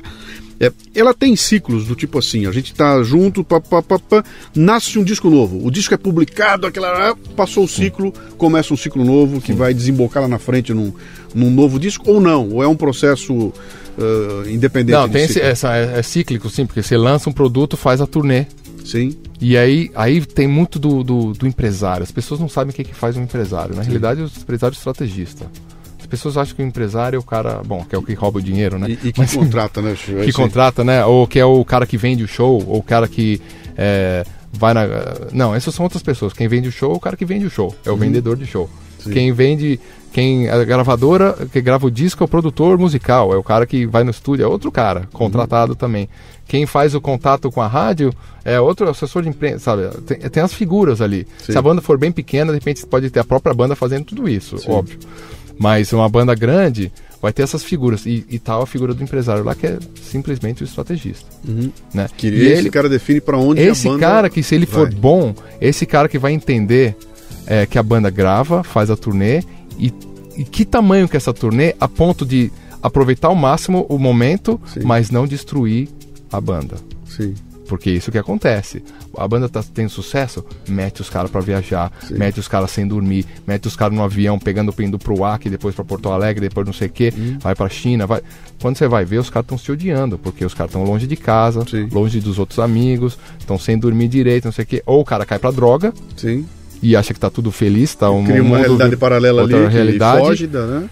Que não é o caso, não foi o nosso caso nunca. E então você fala, o que, que eu tô fazendo aqui? Não é tão legal assim mais, porque eu não aguento mais isso. Aí o empresário tem muito essa função, assim, de, Sim. de ó, para aqui, cada um vai pra tua casa. Fica lá, relaxa, família, amigo, faz o que você quer, mas dia tal a gente volta, próximo dia, próximo ciclo. Uhum. E vamos aproveitar ao máximo. Então, Que, que é interessante, né? É. Eu tô você está falando, eu estou tentando trazer essa, essa, esse teu exemplo para dentro de um ambiente corporativo, que a maioria das pessoas que estão ouvindo a gente aqui é, Sim, não sim, são sim, músicos, Ah. né? E trabalham numa empresa onde você não pode fazer isso, cara. Eu não posso simplesmente falar, bom, para agora, cada um para casa e volta, porque eu tenho mas você horário tem pra os cumprir, eu lançamentos, você tem os dia. lançamentos. É, mas Você aí tem tem, o, mas, o sim, produto, é- um produto novo. Mas eu um- tenho, eu tenho das 8 às 18 eu tenho que estar lá. Queira ou não queira, todo dia, o que eu posso tirar é 30 dias de férias por ano, né? Mas para quem trabalha com liderança, é umas dicas fantásticas ainda. Quer dizer, eu sou líder de um grupo e eu tenho que entender essas carências Sim. do grupo e eu tenho que agir para que eles não, não, não, esse atrito não aconteça. Mas a ali. O banda em si não para. É Sim. cíclico e tem os momentos. Uhum. né? A, a banda em si não pode parar, mas você tem os outros caminhos, o, o merchandising, né? o que você vai ver, Sim. o site, você tem que estar rodando. Sim. Né? O que que, como você pode aproveitar isso? Mas isso eu já aprendi desde o começo, que é uma profissão sazonal. Sim. Mesmo se você for dar aula de música, quem dá aula, o cara não tá em janeiro, fevereiro. Se você toca rock no Brasil, esquece janeiro, fevereiro. É carnaval, E não, entendeu? tem- não vai ter tem- nada, não tem nada. Então, assim, você não vai trabalhar janeiro, mesmo que você queira. Sim. Você não vai trabalhar janeiro, fevereiro, Sim. né? Se você for um professor de música, você também não vai trabalhar. Sim. O cara tá na praia. não quer- As pessoas acham que também estudar música é só quando vai pra escola. Eu não Uhum. entendo isso também, né? Mas é, você tem que trabalhar os 12 meses do ano, né? Sim. Mas é, na música tem isso. Então, desde o começo eu já aprendi que é sazonal, que você tem nove meses do ano que Uhum. você tem que fazer o teu, teu dinheiro para te sustentar. Não Os vai ter dois. décimo terceiro, sim. não vai ter, não tem fundo de garantia, não tem assistência, não tem nada. E aí você, né? come, aí você Por vai ter isso, que fazer o- tuas clínicas de guitarra, É, as edições. e O músico mais. é um empreendedor nato, Sim. né? Primeiro que ele tem, ele sabe o que ele tem a, a paixão por alguma coisa e ele quer mudar o mundo com aquela coisa, né? Com Fundamental, aquela- sim. é, é o principal, né? É, o porquê eu faço isso, Uhum. né? O tal do porquê está fazendo, né? Então, propósito. Sim. Então, o músico nasce com propósito. Ah, essa música que eu adoro, eu quero mudar a minha letra, Uhum. eu quero fazer como o John Lennon fez, eu quero fazer como o Bob Marley fez, eu quero ser esse cara especial. As nossas referências são essas Sim. né? É, e aí você é um empreendedor nato. O que falta no músico, muitas vezes, é o lado do empreendedor o administrativo. O É. cara que entende da parte do negócio. Tá? Como é que é esse negócio da música? Porque não é só é, a música em o romantismo. Uhum. O, o músico esquece E a- não é que esquece, muitas vezes ele é contrário à parte administrativa. Porque eu sou artista, cara. Eu, sou artista, e alguém vai bicho, aparecer, não- vai me descobrir. Exatamente. O empresário vai me descobrir, só que ele tá louco. Não Nunca vai venha com acontecer. esses, detalhes sórdidos. Eu não quero ficar lendo o contrato, cara. Eu não Exato, quero ter que exato, pagar a conta. exato, não me enche o saco. E, no Exatamente. entanto, se você não se meter a, a pelo menos entender o que está acontecendo, você vai Exatamente. virar vítima dessas. E eu tive a sorte, porque o Angra, a gente teve um empresário eh, no começo da banda e ele conseguiu um ele tinha um contato na Alemanha. Era a época de fita cassete. Sim. Mandou por correio para esse cara da Alemanha, que esse cara tinha mais contatos, porque na Europa, e ele tinha um contato no Japão. No Japão, ainda tinha um mercado fonográfico mais eh, eh, melhor para esse tipo de música que a gente fazia, um heavy metal lá, meio tipo Iron Maiden. E no Japão tinha isso. Então a gente falou, a gente precisa fazer uma demo, né, uma, uma fita demo, né, uma de- demonstração, com algumas músicas, o melhor que a gente conseguir no Brasil, Uhum. no estúdio, o melhor que a gente possa pagar, para mandar para esse alemão, para se der certo esse alemão gostar. E aí, se ele gostar, ele vai pegar e vai fazer o network dele e vai mandar para o Japão. Era uma chance para coisa, era uma linha. sim. Se não rolasse, Sim. é, volta e vai tocar no boteco. Talvez ele estivesse na faculdade de biologia, sei lá. Aí mandou pro alemão, o alemão gostou. Falou, tá bom, mandou pro Japão, o Japão gostou. Falou, a gente financia o disco. 50 mil dólares, na época, em 92. Tá. E, e a gente então, vamos fazer o que com essa grana? Bota no bolso e grava no estúdiozinho da, da esquina. Aí entra o lado do empreendedor. Não, vamos pegar toda essa grana E e, mais um um- pouco um melhor- e fazer o melhor possível, porque a gente tem uma chance para que a Sim. coisa vá dar certo. Porque é um estilo, a gente tava fazendo o quê? Heavy metal no país do samba, Uhum. cantando inglês no país, país de analfabeto, Sim. né? É, e tocando, pô, samba e, e usando jaqueta de couro na praia, Sim, né? sim. Tipo, usando bota de couro, jaqueta de couro no país do- Sim. do- da chinela havaiana, né? Não, tipo, não, não combina. Não combina. A gente ainda fazia uma música, uma música é, sofisticada. A gente queria Sim. ser um Hermeto Pascoal, entendeu? A gente queria ser o Frank Zappa. A gente Mas isso, isso- isso é uma coisa legal que eu queria te perguntar, que é uma é uma coisa seguinte aqui. Estamos falando de Angra. Você vira um músico profissional com uma banda profissional que não faz parte do mainstream do ponto de vista de que ela não tá na televisão, cara. Não Vocês tá. não vão tocar no Gugu, não vão no Não. Faustão. Ela não acontece em nenhum Não lugar desse. sabia então, disso. então ela tem um foco muito específico para um público extremamente específico, Uhum. que é um público que não tem as dimensões que, que tem Sim. uma banda Calypso e nunca vai E foi ter, uma né? decisão nossa, foi decisão de gosto. Então, Aí é isso, aquela que, coisa. isso que eu ia perguntar para vocês. né? Fala, não quero tocar no estádio porque o que eu gosto é isso. Uhum. Então é o porquê. Já de novo, é bem empreendedor. Eu vou Sim. atingir esse nicho. Sim. A gente já fazia cauda longa em 92. Sim. Esse termo, sei lá, aprendi uns anos atrás. Né? Era cauda longa. Eu estava trabalhando o meu nicho onde ele estava. A gente sabia que tinha esse metaleiro na Holanda, tinha um pouco de metaleiro no Japão, tinha um pouco do metaleiro em Fortaleza. Tinha esses caras estão. Sim, Porque quando fez o Rock in Rio, em 85, tinha 100 mil caras lá no dia do metal. sim. Existe esse cara. O público tá, mas onde está esse cara? E quem são essas pessoas? Como que chega neles? Sim. Né? Então a gente foi aprendendo isso lá para trás. Numa né? época em que você não tinha um YouTube, que você Não, bota um vídeo nada, lá, manda um é, link é, pro cara e tá feita. A gente fez uma Bagunça, série de né? coisas é, que as empresas fazem hoje, que, a- tem muita coisa que as empresas têm que aprender com as bandas de rock, com Uhum. as bandas de garagem. Né, que cada vez está mais claro para as empresas, porque Uhum. elas estão. A a internet deixa ela direto com, com o cliente, né? O, Mas- o, o, o Gene Simmons do, do Kiss Sim, é lançou, lançou um livro agora exatamente sim. É o que, É, que as empresas. Jenny Simmons já tem o- é, com- esse, li- com- esse com livro. Ele lançou agora, Eu S.A., né? Esse Acho livro. que é uma coisa assim, né? O É. que, que as empresas podem aprender com uma banda de. É, e, de rock, e- né? e o Kiss é um exemplo clássico disso, porque e a gente utilizou muito disso quando a gente fez o Angra lá para trás, Uhum. em 92. É você lidar é meio óbvio hoje por causa do Facebook. Sim. É você, a sua corporação, lidar diretamente com o seu cliente, Sim. só que não o seu cliente, né? É, o- é antes dele comprar. Você trata bem o cara antes dele comprar, não é o saque. Sim. Né? Você só fala com ele depois que ele Depois comprou. que fez a- Ah, mande sim, uma sim, carta com a, sim, com a sim. embalagem Sim. para provar que você comprou nosso produto que a gente conversa com você, né? Ou a gente dá um preço. Não. Eu gosto disso. Eu Uhum. toco esse tipo de música. Você também gosta? Somos amigos. É, os caras que agora estão fazendo trabalho chamam isso de audiência proprietária, né? É aquela audiência que é tua, é proprietária e você cuida e trata muito bem dela. No momento em que surge um produto, cai nessa audiência, ela está preparada para para te remunerar aí- e consumir aquilo, né? Em 1973, Sim. quando o Kiss começou, ao mesmo tempo eles abriram o quê? Um fã-clube. Sim. Que é da audiência proprietária, né? Sim. Assim, você gosta da gente? É, entra no fã clube, Sim. né? E aí, tudo que a gente lançar, a gente vai te avisar. Uhum. Né? Eles foram os primeiros caras a realmente fa é, fazer essa questão do fã clube, que é óbvia, mas na realidade é quando você realmente é, define a empresa, Sim. cria essa conexão com o fã de verdade, e eles montaram o Kiss Army, né? a legião do, do Kiss, Uhum. Sim. lá em 73, quando a banda começou. Então o Angra também, é, quando a gente começou, por, porque tinha esses exemplos que a gente buscou nas bandas mesmo, a gente tinha então nossa caixa postal, Uhum. recebia as cartas, os poucos respondia mesmo escrevendo, Sim. mandava cartão de Natal pros caras. E não sei, até eu tava, a gente tava nos Estados Unidos semana passada, o cara veio com um cartão de Natal de 93 que a gente mandou pro Texas. É fantástico isso. Assinado à mão, tá minha É assinatura lá. fantástico isso. Os caras me perguntam pra mim até hoje, cara, quer dizer, guardada a proporção, eu também tenho um grupo que, que me acompanha e tudo mais. E os caras me perguntam, bicho, você responde e-mail? Eu falo, cara, eu, eu tenho, eu tiro uma parte do meu dia Pra responder. para responder e-mail e eu sei que eu não consigo responder 20% do que chega. É, é, é humanamente impossível. Mas eu faço questão de responder 20%. E esse tempo que eu tô gastando ali escrevendo e-mail, para mim vale um, um- Porque o cara que recebe a resposta, Sim. fala, porra, eu não imaginei que você ia me responder diretamente, né?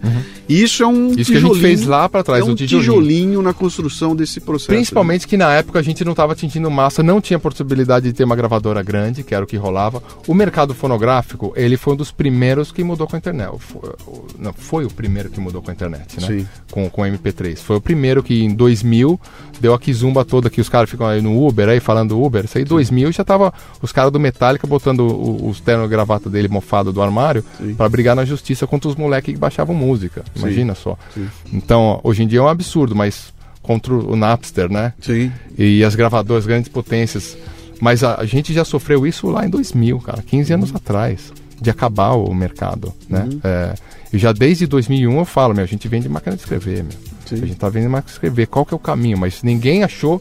Hoje em dia tá for- é, tomando uma forma nova, né? Esse é outro papo, assim, do... do Não, pro- tá, não, não, o- não do- pode. Eu tô vivendo isso agora. Nesse momento eu tô o fazendo caminho da assim. música, tal, que tá, para tentar fala muito. encontrar uma forma de você, como é que a gente monetiza uma coisa que não é mais um suporte, eu não tenho mais uma caixinha de plástico com um Exatamente. treco lá dentro, o produto que eu pago por ele, pego e boto no meu bolso e falo é meu. É, isso eu aconteceu tenho, em 2000, Eu cara, tenho na um música. É. byte, cara, eu tenho um treco que eu, eu, eu, eu sou dono, mas eu não tenho sensação de propriedade daquilo porque aquilo não existe. É, É. um e-book dentro do meu leitor de e-book. Né? Exato. Então, pô, eu entro aqui na minha sala, olha os livros que eu tenho. É. E eu tiro de um e-book, um, um eleitor de É, e-book, e tem 5 mil livros lá dentro, cara. Então, Na música ficou mais confuso ainda, isso aí é, é- porque a gente tem direito de, de performance, direito fonográfico, na realidade eles estão se misturando, porque Sim. não tem mais esse essa o, o, o- o suporte material que se fala, né? sim. Não tem mais o suporte material, é Sim. tudo uma coisa só. Então você tá lá, vocês estão numa banda que não tá no mainstream, vocês definem claramente aquilo, tem um propósito, aquilo vai. A, a Angra se torna um paradigma no Brasil, quando você fala em, em metal hoje em dia, é, é- é- é- a? Angra é, é o- é o nome, é o nome principal, ela acontece. é, os membros da, da- da- da- do Angra começam a aparecer em, várias, em vários momentos, e de repente você se vê num palco onde na tua frente, a 10 metros de você, tá tocando um cara que foi o teu ídolo a vida inteira. Ah, e de repente esse cara vem e conversa com você.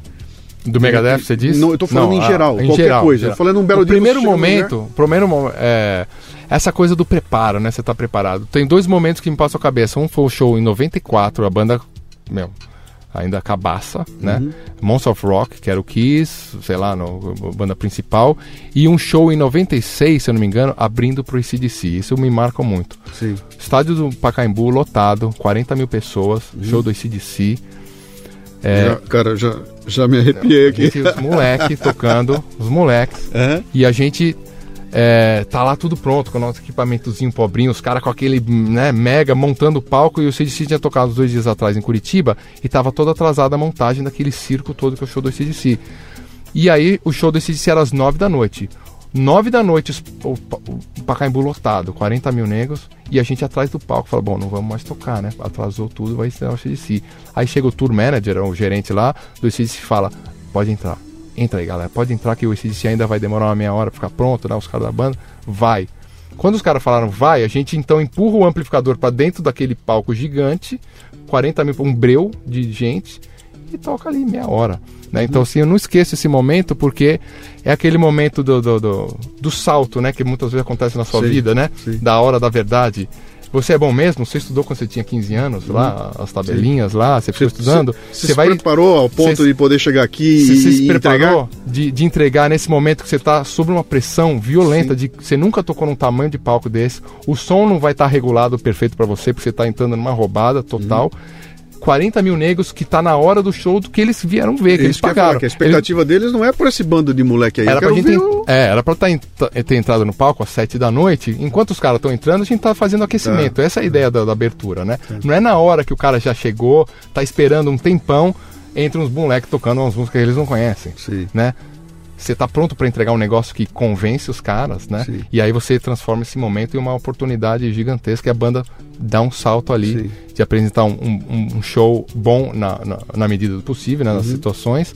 E não queima o filme, faz legal, toca para 40 mil pessoas ali Uhum. e apresenta o som. Então foi isso é um momento forte que eu me lembro bem. Tá. De, Mas e você? E dos caras do se passando dando É okzinho. Isso que eu ia te assim. perguntar agora. Como é que é esse negócio eram, aí de tipo você... metade do tamanho que eu imaginava que eles já eram pequenos. Isso né? que eu ia perguntar. Quer dizer, como é que de repente você, você tá em carne e osso na tua frente e de repente esse cara vem conversar com você e você tá falando com ele e fala, meu, eu ouvi esse cara a vida inteira. cara. É, isso aconteceu. Admiro esse é. cara de montão É. e, e ele tá falando comigo aqui. E se bobear, eu peguei uma guitarra e eu tô tocando junto com o cara. É, Isso é muito louco. Mas assim, quando você tá vivendo, você.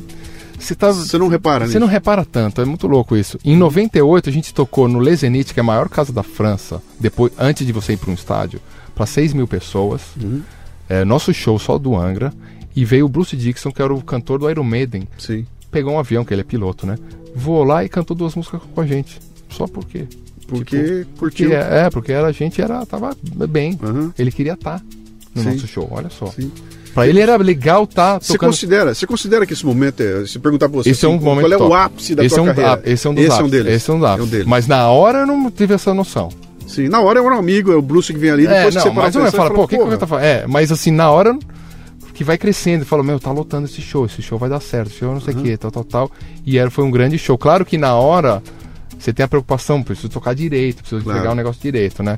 Você perde a noção do- do- da grandiosidade e você acha que aquilo é. Porque não foi de repente. Sim. né, foi, foi a gente, a banda foi crescendo. A gente foi pra França um, dois anos antes, tocou num lugar menor e foi, foi crescendo, né? Uhum. Em 95 a gente foi lá, tocou pra mil, depois foi de novo, depois Uhum. foi de novo. Eu fiz turnê de FINAC, eu e o cantor, o André, várias, rodando a França inteira, cumprimentando cada fã, mãozinha ali, entendeu? Fazendo uh, sessão de autógrafo nas FINACs pelo, Sim. pela França. Então é um trabalho de formiga também, né? Que, que- que, embora você que está me ouvindo aí talvez não conheça o Angra, lá fora tem uma legião de fãs. É, então, e a França foi o ápice da- na O França. nosso amigo Aquiles me contava, sempre me fala, É. fala, cara, isso não acontece, o que acontece no Japão.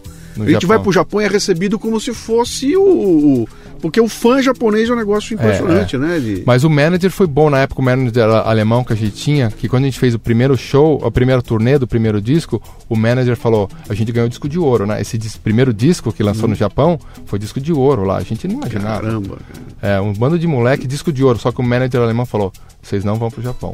Se fosse outro manager, falar: vamos lá que Vamos a gente já. vai, vai ganhar uma grana lá. Sim. O cara falou: não, vocês não estão prontos.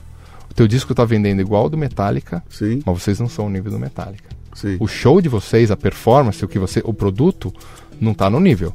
sim. Mete as caras aí, vai tocar no Brasil, se vira, faz, Amadurece não, e aí amadurece, faz um próximo disco. Foi o que aconteceu. A gente foi 4, 5 anos depois pro Japão, Uhum. já com muito mais. Já tinha tocado com esse DC aí, já tinha Sim. tocado outros shows grandes e a gente. E mesmo assim foi, foi Legal. difícil também, né? Legal. Então foi bom toque do, do, do, do manager aí nessa, nesse Legal. caso. Kiko, estamos aqui na reta final e eu não quero perder a chance de falar de duas coisinhas mais para nós aqui. Megadeth, como Hum. é que entra na tua? E de repente aquele o garoto das perdizes É, muito louco isso. tá num palco tocando com ninguém menos que eu não sei se ela é a segunda ou uma terceira banda da. Não, da- é, eles chamam do Big Four, que é os, as quatro maiores Ok, aí. do- ela tá é. lá, é uma das quatro É, maiores, é. né? E, e, e, cara, você não foi lá pra tocar uh, berimbau lá no fundo. Você Não, foi. sou guitarrista da é banda. é. guitarrista, É, são cara. quatro membros, né? Eu sou um dos quatro. Cá entre nós, puta que pariu. Quer dizer, o guitarrista de uma banda de heavy metal. Histórica, né? Que vem dos anos Sim. 80 e tantos. Como ó. é que isso acontece, cara? Bom, como aconteceu, o lance foi, foi- é surreal, né? O, o baixista mandou um e-mail, falou: o que que tá, estão procurando? Eles já deviam estar me pesquisando pra caramba, né? É, eu me enquadrei em várias coisas lá. Uhum. né? É, não só como guitarrista, mas per- perso- é, pessoal. Eu, eu fui um dia lá e falei com, com, com o Dave Mustaine, que é o, que é o cantor e tal, né? Passei um dia com ele e aí o cara foi só sentindo, porque banda, né? Claro. Não é o que você toca. O que você toca você vê no YouTube hoje em dia, ah, o cara consegue. Sim. Fiz um vídeo tocando as músicas dele, mas não era o que eles queriam saber. Eles queriam saber a personalidade Sim. desse cara que vai viajar com a gente, vai ficar com a gente, vai entrar na banda. Uhum. E aí eu acredito que essa vivência toda com Angra, profissionalismo ao longo de 20 anos, assim, as coisas que eu falei é, foram boas. Né, Sim. Na conversa, só no papo. Sim, até porque você não devia ser o único guitarrista na, Não na, era, na não mira. tinha- não, não, não, tinha lista, e eu sei falou. que esse processo de seleção dos caras é um negócio Sim, sim, é, sim, sim. é- é complicado. É aquela história do casamento, né? Vou escolher alguém para me casar, né? Exato, exato, é. exatamente. E eu, é, e tem a, a experiência, acredito, e eu e a minha resposta rápida, tudo que eles pediram, acho que isso contou, porque Uhum. um dos outros caras que eu sei que estava no, no, no páreo demorou para responder. E eu sempre Uhum. fui um cara muito ativo. Quando o cara me ligou e falou, você pode é, vir aqui, eu falei, era um- uma sexta, eu falei, pode marcar segunda. Uhum. Deu um jeito. Na minha vida não estava planejado isso aí. Sim. Mas assim, ah, você pode tirar uma música, não sei o quê. Não, tiro quatro. Aí no fim de semana aprendi quatro, sabe? Eu entreguei mais do que era para ser esse- entregue. esse é o Esse ponto, tipo de- esse é Então, esse é você veio ponto. dar virada no cara. Sim. E aí, o cara gostou de mim, Uhum. provavelmente. E aí falou, já tá. Aí, tipo, uma semana depois, falou, vem pra Nashville aqui que a gente tá gravando o disco. Então, então, me fala desse momento que eu acho que esse momento ele coroa uma história de 30 anos, né? Você tá lá, ah, passou por tudo isso legal, e o momento em que você recebe, não sei se é um telefonema, é um e-mail, é alguma coisa, alguém te liga e fala assim, cara, é você, vem. Esse momento pra mim é o momento em que você coroa a tua história de vida e fala, meu, cheguei. É, eu, eu- eu- eu digo o seguinte, eu não, eu não sei se eu consigo almejar algo mais do que isso, sabe? Ah, Talvez você vai dizer, olha, só se fosse o, o Metallica, porque eu sou fãzaço dos caras. É, Seria- claro, você é pode que é? sempre ter coisas maiores, né? Sim. Obviamente, né? Mas é, as coisas vão aos poucos, né? Uhum. Então, assim, quando o cara me ligou a primeira vez, é, legal. Vou fazer, visitei o cara. Quando eu visitei, eu acredito muito em mim também. Tem essa. Eu tenho, eu, eu- quando eu fui lá, eu falei, eu, eu, eu entro nessa banda. Eu sou capaz de tocar isso. Sim. Eu sou uma boa escolha para sem eh, sendo prepotente, talvez. Até, Não, mas é- cara, é- você construiu isso, mas, bicho. assim, é, é o Kiko é- S.A. que é foi construído. Lá de trás, é. Claro. Além claro. do, do- de tocar, como eu vivi 20 anos, muitas coisas dentro de uma banda, eu tenho muita experiência do que é dentro da banda, a parte boa e a parte ruim. Sim, E eu sei que os caras passaram por isso também, sim. né? Então, assim, a minha conversa era muito sabendo como é que é uma dinâmica de grupo. quer dizer, você- Não era um moleque do Você quarto sabia mais. o que, que teu cliente sentado sabia, na tua frente sabia. precisava Sabia, ouvir, sabia. qual era as expectativas Sabia, dele, né? sabia, sabia. Tá. Tentei arrancar mais dele querendo saber, Sim. mas tudo que ele me falava, eu, sabia, eu sei, eu sei de disso. novo, de novo, em outro, preparo. Em, em outro, em outro nível. E ao longo desse. é, na semana que foi. Quando eu- o primeiro e-mail do cara até eu encontrar, minha casa era só Megadeth. Sim. Então, assim, já comprei a biografia do cara, já saí lendo, já saí vindo tudo. Tudo que era negócio, eu vou, eu vou estudar esse. esse ah, ver o vídeo da filha dele cantando no programa de televisão. O que fosse. Sim, Tô entendendo o que, que é esse cara aqui. O que, que essa banda é, o que, que ela fez, o que, que ela não fez, quais são os problemas, o que, que aconteceu. Uhum. Beleza. Quando sento com ele, já sei o que, que ele precisa. Sim, né? as referências, você já tem tudo aquilo na É, aí eu acho que a, a- a conversa foi boa. Uhum. Eu saí dali, senti, eu não sabia se tinha outro cara guitarrista, ou tinha 200 caras que ele tava testando. Sim, já foi um sinal o cara ter pago a passagem para ir pra Nashville e pagar o hotel para ficar lá. Acho que já foi um sinal. Ele não ia fazer isso com 100 caras, sim. né? Mas de repente tinha uns quatro caras, alguma coisa assim. Mas aí quando o manager me ligou, Uhum. deles, aí eu falei, opa, o negócio ficou sério. Né? Sim. Quando o attorney, o manager, Sim, comecei a receber uns e-mails copiados como tipo, que tem um Megadeth Inc. sim, Aí eu já vi, ah, o negócio ficou sério. Os caras já estão mandando, né, antes de anunciarem. sim. E aí eu falei, esse aí negócio vai rolar. Mas eu não podia falar pra ninguém, Claro. porque podia botar por água abaixo, que é um jeito de, de- dos caras testarem se eu tô pronto a entrar num grupo tão. é, Sim, se não você tem deslumbrou, né? Se não deslumbrou. Deslumbrar, de, de- E, e de- você falou que isso foi um processo rapidíssimo. Aconteceu. Né, só eu tô falando de. O primeiro e-mail foi em um mês eu tava. Um mês, foi um mês Uhum. Disso, assim. Passou duas semanas, eu visitei, uns dez dias depois, é, eu tava em Nashville já, assinando os negócios e, loucura, e- cara. e já lá. E ele falou: vem pra cá, Não era nem pra gravar, fica aqui. Uhum. Os caras alugou uma, uma casa lá no, no mato, lá, uma mega, mega casa, alugou um carro, fica aí. Tamo aqui, tá tudo certo, né? Tá. E aí, do lado do estúdio, mega estúdio, nossa, que lugar lindo lá que tava. E fiquei lá, né? Uhum. E fiquei. Gravei em duas semanas, mas é, passei um mês e pouco lá. Sim, você gra- gravou um disco. Você O disco, gra- é. um disco já. É. Você não subiu no palco com eles ainda? Subi um show, que foi. Ali eu senti mesmo. Sim. Na gravação tava os caras, é o, é o cara, né? Você tá É. com o cara ali, é legal tal. é, mas o show é aquela. a- Ali eu senti, porque aí você vai no maior esquema, vem, você entra no, no, no backstage com a polícia de Quebec, né? A gente tocou em Quebec. Sim. Pô, né, escoltado pela polícia de Quebec. Sim, você entra- superstar, É, superstar. Megastar. Aí você entra num camarim que você nunca entrou na tua vida, que tem uma sala de ensaio no camarim. Sim. Sabe? Cada um com seu camarim, com o nomezinho, com o que, que você toma, qual é a marca da água que você toma, que vai. Sim. A gente vai botar. Você quer cerveja do Brasil? Sim. Você quer. é, O que, que você quer? Sabe? tipo, uns luxos assim que. Havia a menina do, do guarda-roupa. Cadê tua roupa que a gente vai passar, vai arrumar, vai deixar aqui? Qual que é o. a marca de, sei lá, o que, que você usa pra gente deixar aqui. Ah, você quer uma gaveta de Starbucks pra você ter café? Sabe assim? É. Aconteceu, deve- eu, eu imagino que deve ter acontecido no momento pós-show. E no palco, não, e no palco. Só que foi uma pressão, foram- tinha 70 mil pessoas. Era um festival da cidade de Quebec Sim, que teve Rolling Stones no dia anterior, Foo Fighters Sim. e Megadeth. sim. Uma dessas e Keith Urban também, só mega star. Então cada dia um desses. Então a gente era o headliner desse grande festival que tinha esses Sim. 70 mil pessoas, um palco que eu nunca tinha tocado num palco desse tamanho na minha vida, com um negócio impressionante. E cai uma chuva naquela de diagonal, caindo em mim, assim, com o palco meio escorregadio. Sim. E que me lembrou muito o show de 98 com Bruce Dixon na França, que foi esse highlight da história, que a gente tinha os caras cuspindo fogo no começo do show. Sim. E quando a gente entrou no palco, não tinha pensado nisso. O querosene deixou um. No Ah, palco, deixou liso, um negócio liso escorregando. Eu falei, eu não acredito que a gente tava tocando pra tanta gente nesse mega show e eu tô patinando aqui. Sim. Os caras pit stop lá, fiz, limparam rapidinho assim. E de novo no Megadeth, nessa, nesse teste, é, chovendo, meio escorregadio, aprendi três dias de ensaio só, 15 músicas que eu nunca toquei na vida, Sim. Com um monte de fã, televisão da- da- do Canadá, tudo ali Sim. filmando tudo, assim, você via. Eu até parei de olhar na internet, no celular, porque tava assim, pô, hoje é o primeiro show do Kiko, ele vai representar o Brasil, tava aquela coisa, parecia a Copa do Os Mundo. fãs brasileiros, né? É, vamos assistir, sim. falei, não vou nem olhar, sei que eu vou ficar. Que nota você dá pra preocupado. tua performance nessa noite? Não, eu fiz certo, não, não deu nada errado, foi ótimo. É, foi bem falado, tipo, Legal. foi super.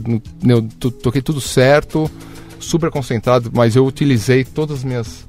Minha forma de estudo que eu Não utilizava dúvida, desde moleque. Desde moleque. Aí terminou o show, você voltou pro, pro camarim, É, tá um alívio, você né? chegou no camarim e houve um momento que você ficou sozinho ali. Sim, Você sentou ali, ficou sozinho, deve ter dado um suspiro. mas isso já está- esse, esse pensamento já estava no palco. Depois do. Porque o show é uma hora e meia, né? Sim, Depois das primeiras meia hora, eu comecei já. Falei, cara, que eu tô, eu tô- olha onde eu tô, né? Sim. Aquele. Tipo, era muito grande o palco, Fantástico. né? Tanta gente. E tocando com o cara ali, né? Esses caras históricos, assim, do Sim. meu lado.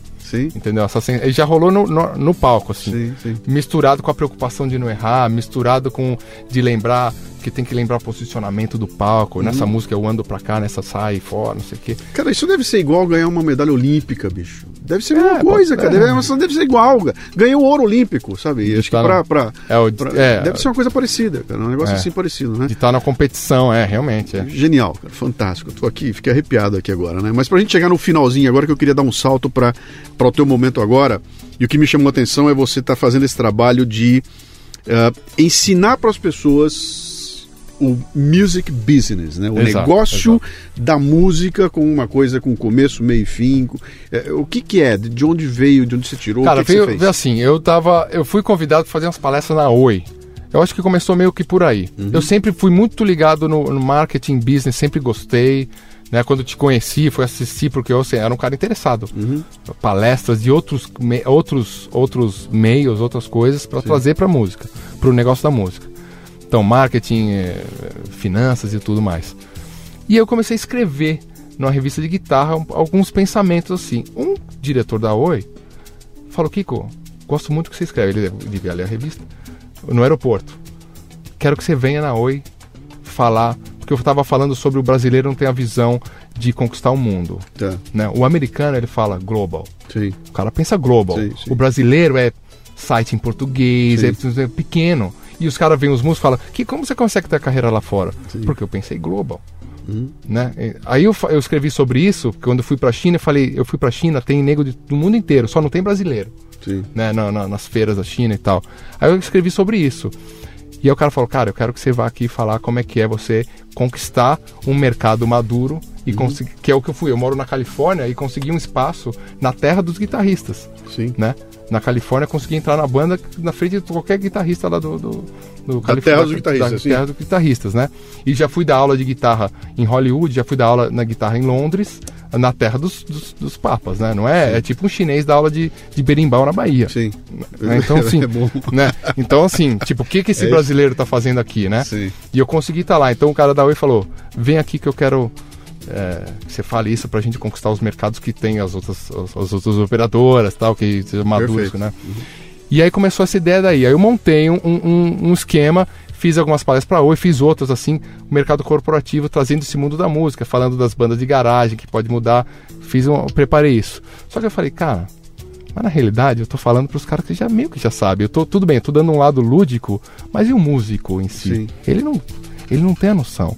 Não, deixa eu trazer então um lado corporativo pro músico, né? E aí eu falei, vou ensinar e eu percebi que era uma, uma coisa realmente que os caras não sabem, que os Uma caras não sabem porque é. não tem informação. Sim. Não tem informação em português. Em inglês tem bastante coisa, mas o cara não sabe nem o que perguntar.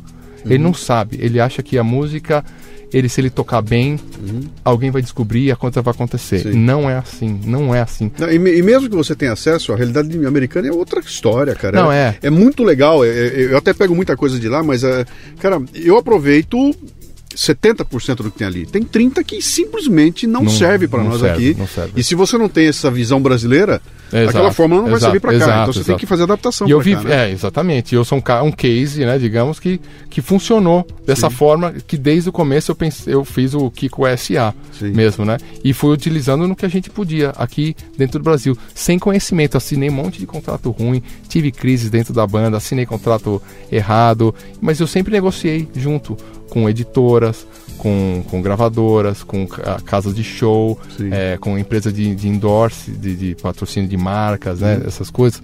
Então, assim, eu sei muito bem como funciona. E é diferente de um. do- às vezes, um, um, um cara de gravadora, ele não sabe como é o show. Uhum.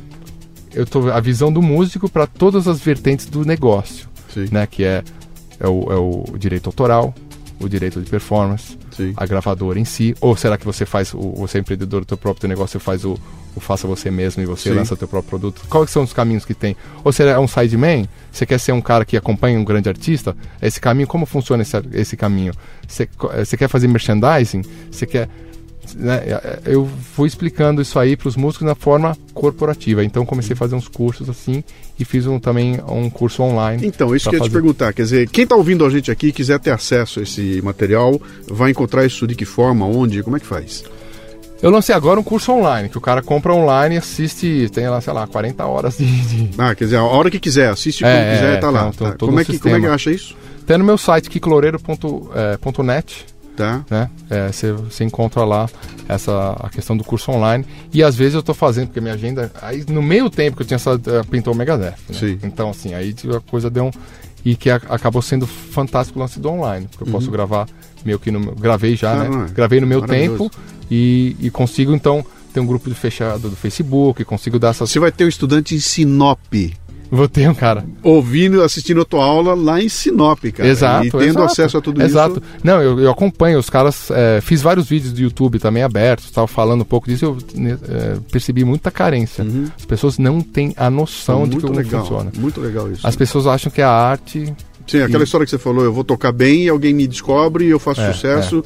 E não é assim, é e eu não, trabalho duro. E tem a coisa do. O cara acha que não pode falar de negócio, porque música não é pra vender. Sim. Né? Não tem isso? É a, é a crise do, do, do, do, da- da artista, arte, do né? artista. Eu não posso ser, senão você é um marqueteiro, Sim. senão você é um cara que estou vendendo minha música, não tem nada disso. Os aí eu tenho que começar qualquer aula dessa falando. Deixa eu te dar os exemplos dos caras que foram os grandes businessmen e grandes artistas também. Sim. Né? Não, nem falo o Kiss, porque o Kiss, de repente o cara fala, não, mas o Kiss não é bom. Não, não, vamos pegar o Miles Davis, vamos pegar os caras que você não pode, o Herbie Hancock, os caras de jazz, Sim. que fizeram uma carreira fantástica eh, vivendo de música bem, né? Aí pega uns exemplos assim para quebrar esse paradigma, pelo menos. Sim, Que você pode ser um grande músico com profundidade e ter uma carreira sim. de 40, 50 anos de sucesso. Legal. né? Pô, genial, cara. Pô, Adorei. obrigado, aqui, obrigado, olha, adorei. a dica que eu quero, que eu quero, só pra gente fazer um fechamento aqui. Eu, eu- você está falando o tempo todo, eu estou voltando para esse trabalho que eu estou fazendo da, da palestra sobre produtividade, e tem um momento ali em que eu, eu faço a definição da produtividade, aquela história toda, ah, quanto eu aplico, quanto eu consigo de obter, se eu aplicar menos e obter igual, eu tenho alta produtividade, se eu, se eu conseguir ah, ah, obter mais sobre aquilo que eu estou aplicando, eu tenho também, e eu faço uma proposição ali de mudar esse pensamento e tratar a produtividade como uma multiplicação do que do meu empenho para o meu desempenho, né? E ali eu defino, o empenho o que, que é? É tudo aquilo que eu vou trazendo para dentro de mim. Então eu estou empenhando, eu estou aprendendo, eu estou lendo, eu estou treinando horas e horas ali. Você, no caso de ser músico, estou lá sentado até acertar o acorde, anos de. E um belo dia eu estou num palco daquele jeito. Pode entrar, cara. Tem 94 mil caras aí esperando a banda principal e você vai ter que entrar agora e não vai tomar uma latada na cabeça, né? E aquilo só acontece porque você estava com tudo aquilo empenhado, esperando para o momento do desempenho, Exato, né? exato. Então, se não há essa, essa pressão, ou você não tem essa visão de empenhar o máximo possível para estar preparado para quando surgir a oportunidade, eu sou o cara, Uhum. entendeu? Fica tudo muito mais difícil. Mas isso é uma consciência que vem lá de trás, quer dizer, planejamento, Exato, foco, exato. disciplina, cara. Então você tem essas coisas colocadas aqui. E é muito legal é, é, é, a gente saber que isso está acontecendo com um cara que é um metaleiro, bicho. É um, Exato, é um- é um é um é- guitarrista de uma banda de metal que você olha de fora, aquilo tem um paradigma, tem um. Tem um eu olho para aquilo e falo que é um maluco, é um Maluco, louco. Que, que- que- sei lá o qual é desse cara aí. Esse cara não pode ter família, não pode ser casado, esse cara não pode ter uma vida normal. Ele Mal não- as pessoas sabem que você se prepara em casa, Sim. depois você tem todo um esquema de preparo com a banda, Sim. o ensaio, você faz o show que é a hora da verdade, que é essa hora que você vai Sim. mostrar, né? E quando você sai do palco, você tem um feedback. Sim, Você tem uma reunião sim. de como, o que, que aconteceu, o que, que errou, o que, que vai acontecer. A cada show, É, isso acontece. é, no Megadeth, então, pelo amor de Deus. É, exatamente. Porque você vai te limpar as arestas Sim. pro próximo show ser ainda melhor e os caras estão há 30 anos, né? Sim, por isso então que- assim, é tudo milimetricamente assim.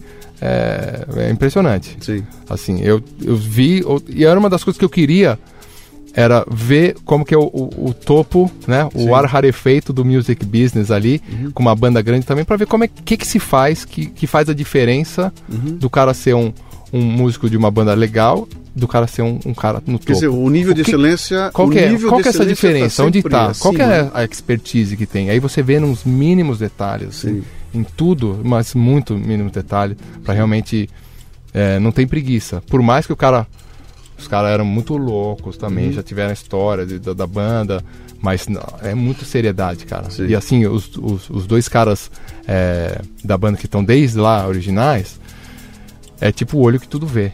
Uhum. Tipo, você faz um negócio um pouquinho diferente, cara, ó, aquela parte lá, você fez um negócio, é tipo um maestro, os caras são os maestros, né? Sim. né? É um metaleiro, cabeludo, não sei o que, acha que é muito Mas o louco, tem- mas fora do palco, o cara é um, um- um diretor ali muito milimétrico nas Pô, coisas, que assim, legal. assim, uma excelência realmente. Kiko, você está tendo uma oportunidade que raríssimas pessoas têm. Você é um brasileiro que está lá fora experimentando tudo.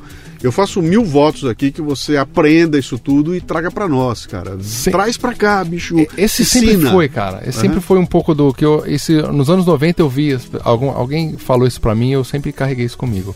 Vai lá pra fora, aprende e traz pra cá. E traz para cá. É, É, porque, esse esse é. o tema do Café Brasil que vai Ah, é? sair ao ar daqui a É, duas semanas. Eu moro isso. fora hoje, eu casei com uma finlandesa que dá um pode. Meu, isso aí eu falar sobre a Finlândia. Porque Estados Unidos é legal, mas não é. Sim, Finlândia ali é, é, Sim. da, da índole das pessoas, né? Você Sim. morar num país que todo mundo acredita em todo mundo, Sim. cara, nossa, isso aí dá um, dá um nó na tua cabeça. Onde o ônibus diz que vai chegar às 11h35 e ele chega às 11h35. É, e aí você sobe sem, sem, sem ninguém cobrar. E, e é normal, né? Onde você tem uma, uma, uma barraquinha com fruta e o preço da fruta e uma caixinha que você põe dinheiro. É, E pega fruta e põe dinheiro e, e E não normal. tem ninguém ali E olhando. normal, exatamente. Isso e é aí o problema mundo. deles é que hoje tem que botar é, cadeado na bicicleta, se você deixar na. Pois é. Porque antes nem isso, você deixava a bicicleta lá, né? O problema Uhum. em Helsinki, é o problema deles, assim, né? É, ma- mas isso aí é outra história. Legal. Que vai, vai, não vai faltar oportunidade. Bicho, Obrigado, Luciano. muito obrigado por estar aqui conosco aí. Prazerzaço Espero que você tenha curtido aí. A gente vai. Demais, demais. Eu vou voltar a te incomodar um pouco mais aí, Ótimo, porque, ótimo. cara, vamos trazer isso aí para os brasileiros precisam. Essa Quem quiser te encontrar, kikoloureiro.net. kikoloureiro.net Isso. ou então Facebook, né? Kiko Loureiro, tá lá fácil. compre os DVDs, compre os CDs, compre o livro, assista o filme, etc. Exatamente. Não, YouTube tem os canais para conhecer um pouquinho essa lance do, do, do viver de música, que eu uso no meu canal do YouTube, Kiko Loureiro Oficial. Tá. É, pode encontrar lá. Legal. Um abraço. Abraço, valeu, obrigado.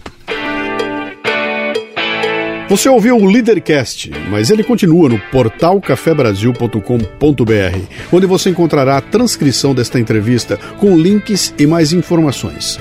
portalcafebrasil.com.br. Vá lá, ajude a enriquecer o programa com seus comentários, leia os comentários de outros ouvintes e mande sugestões de pessoas que você gostaria que fossem entrevistadas no programa.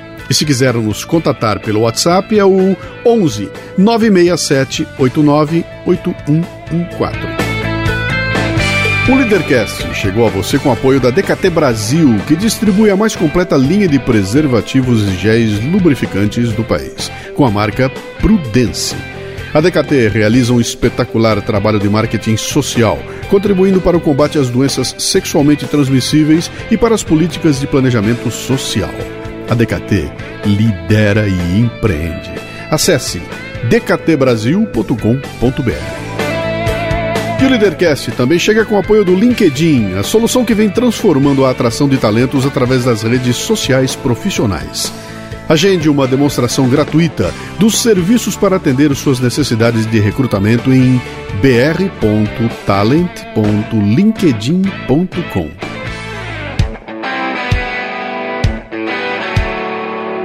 Você ouviu o Leadercast com Luciano Pires. Mais uma isca intelectual do Café Brasil. Acompanhe os programas pelo portal cafebrasil.com.br.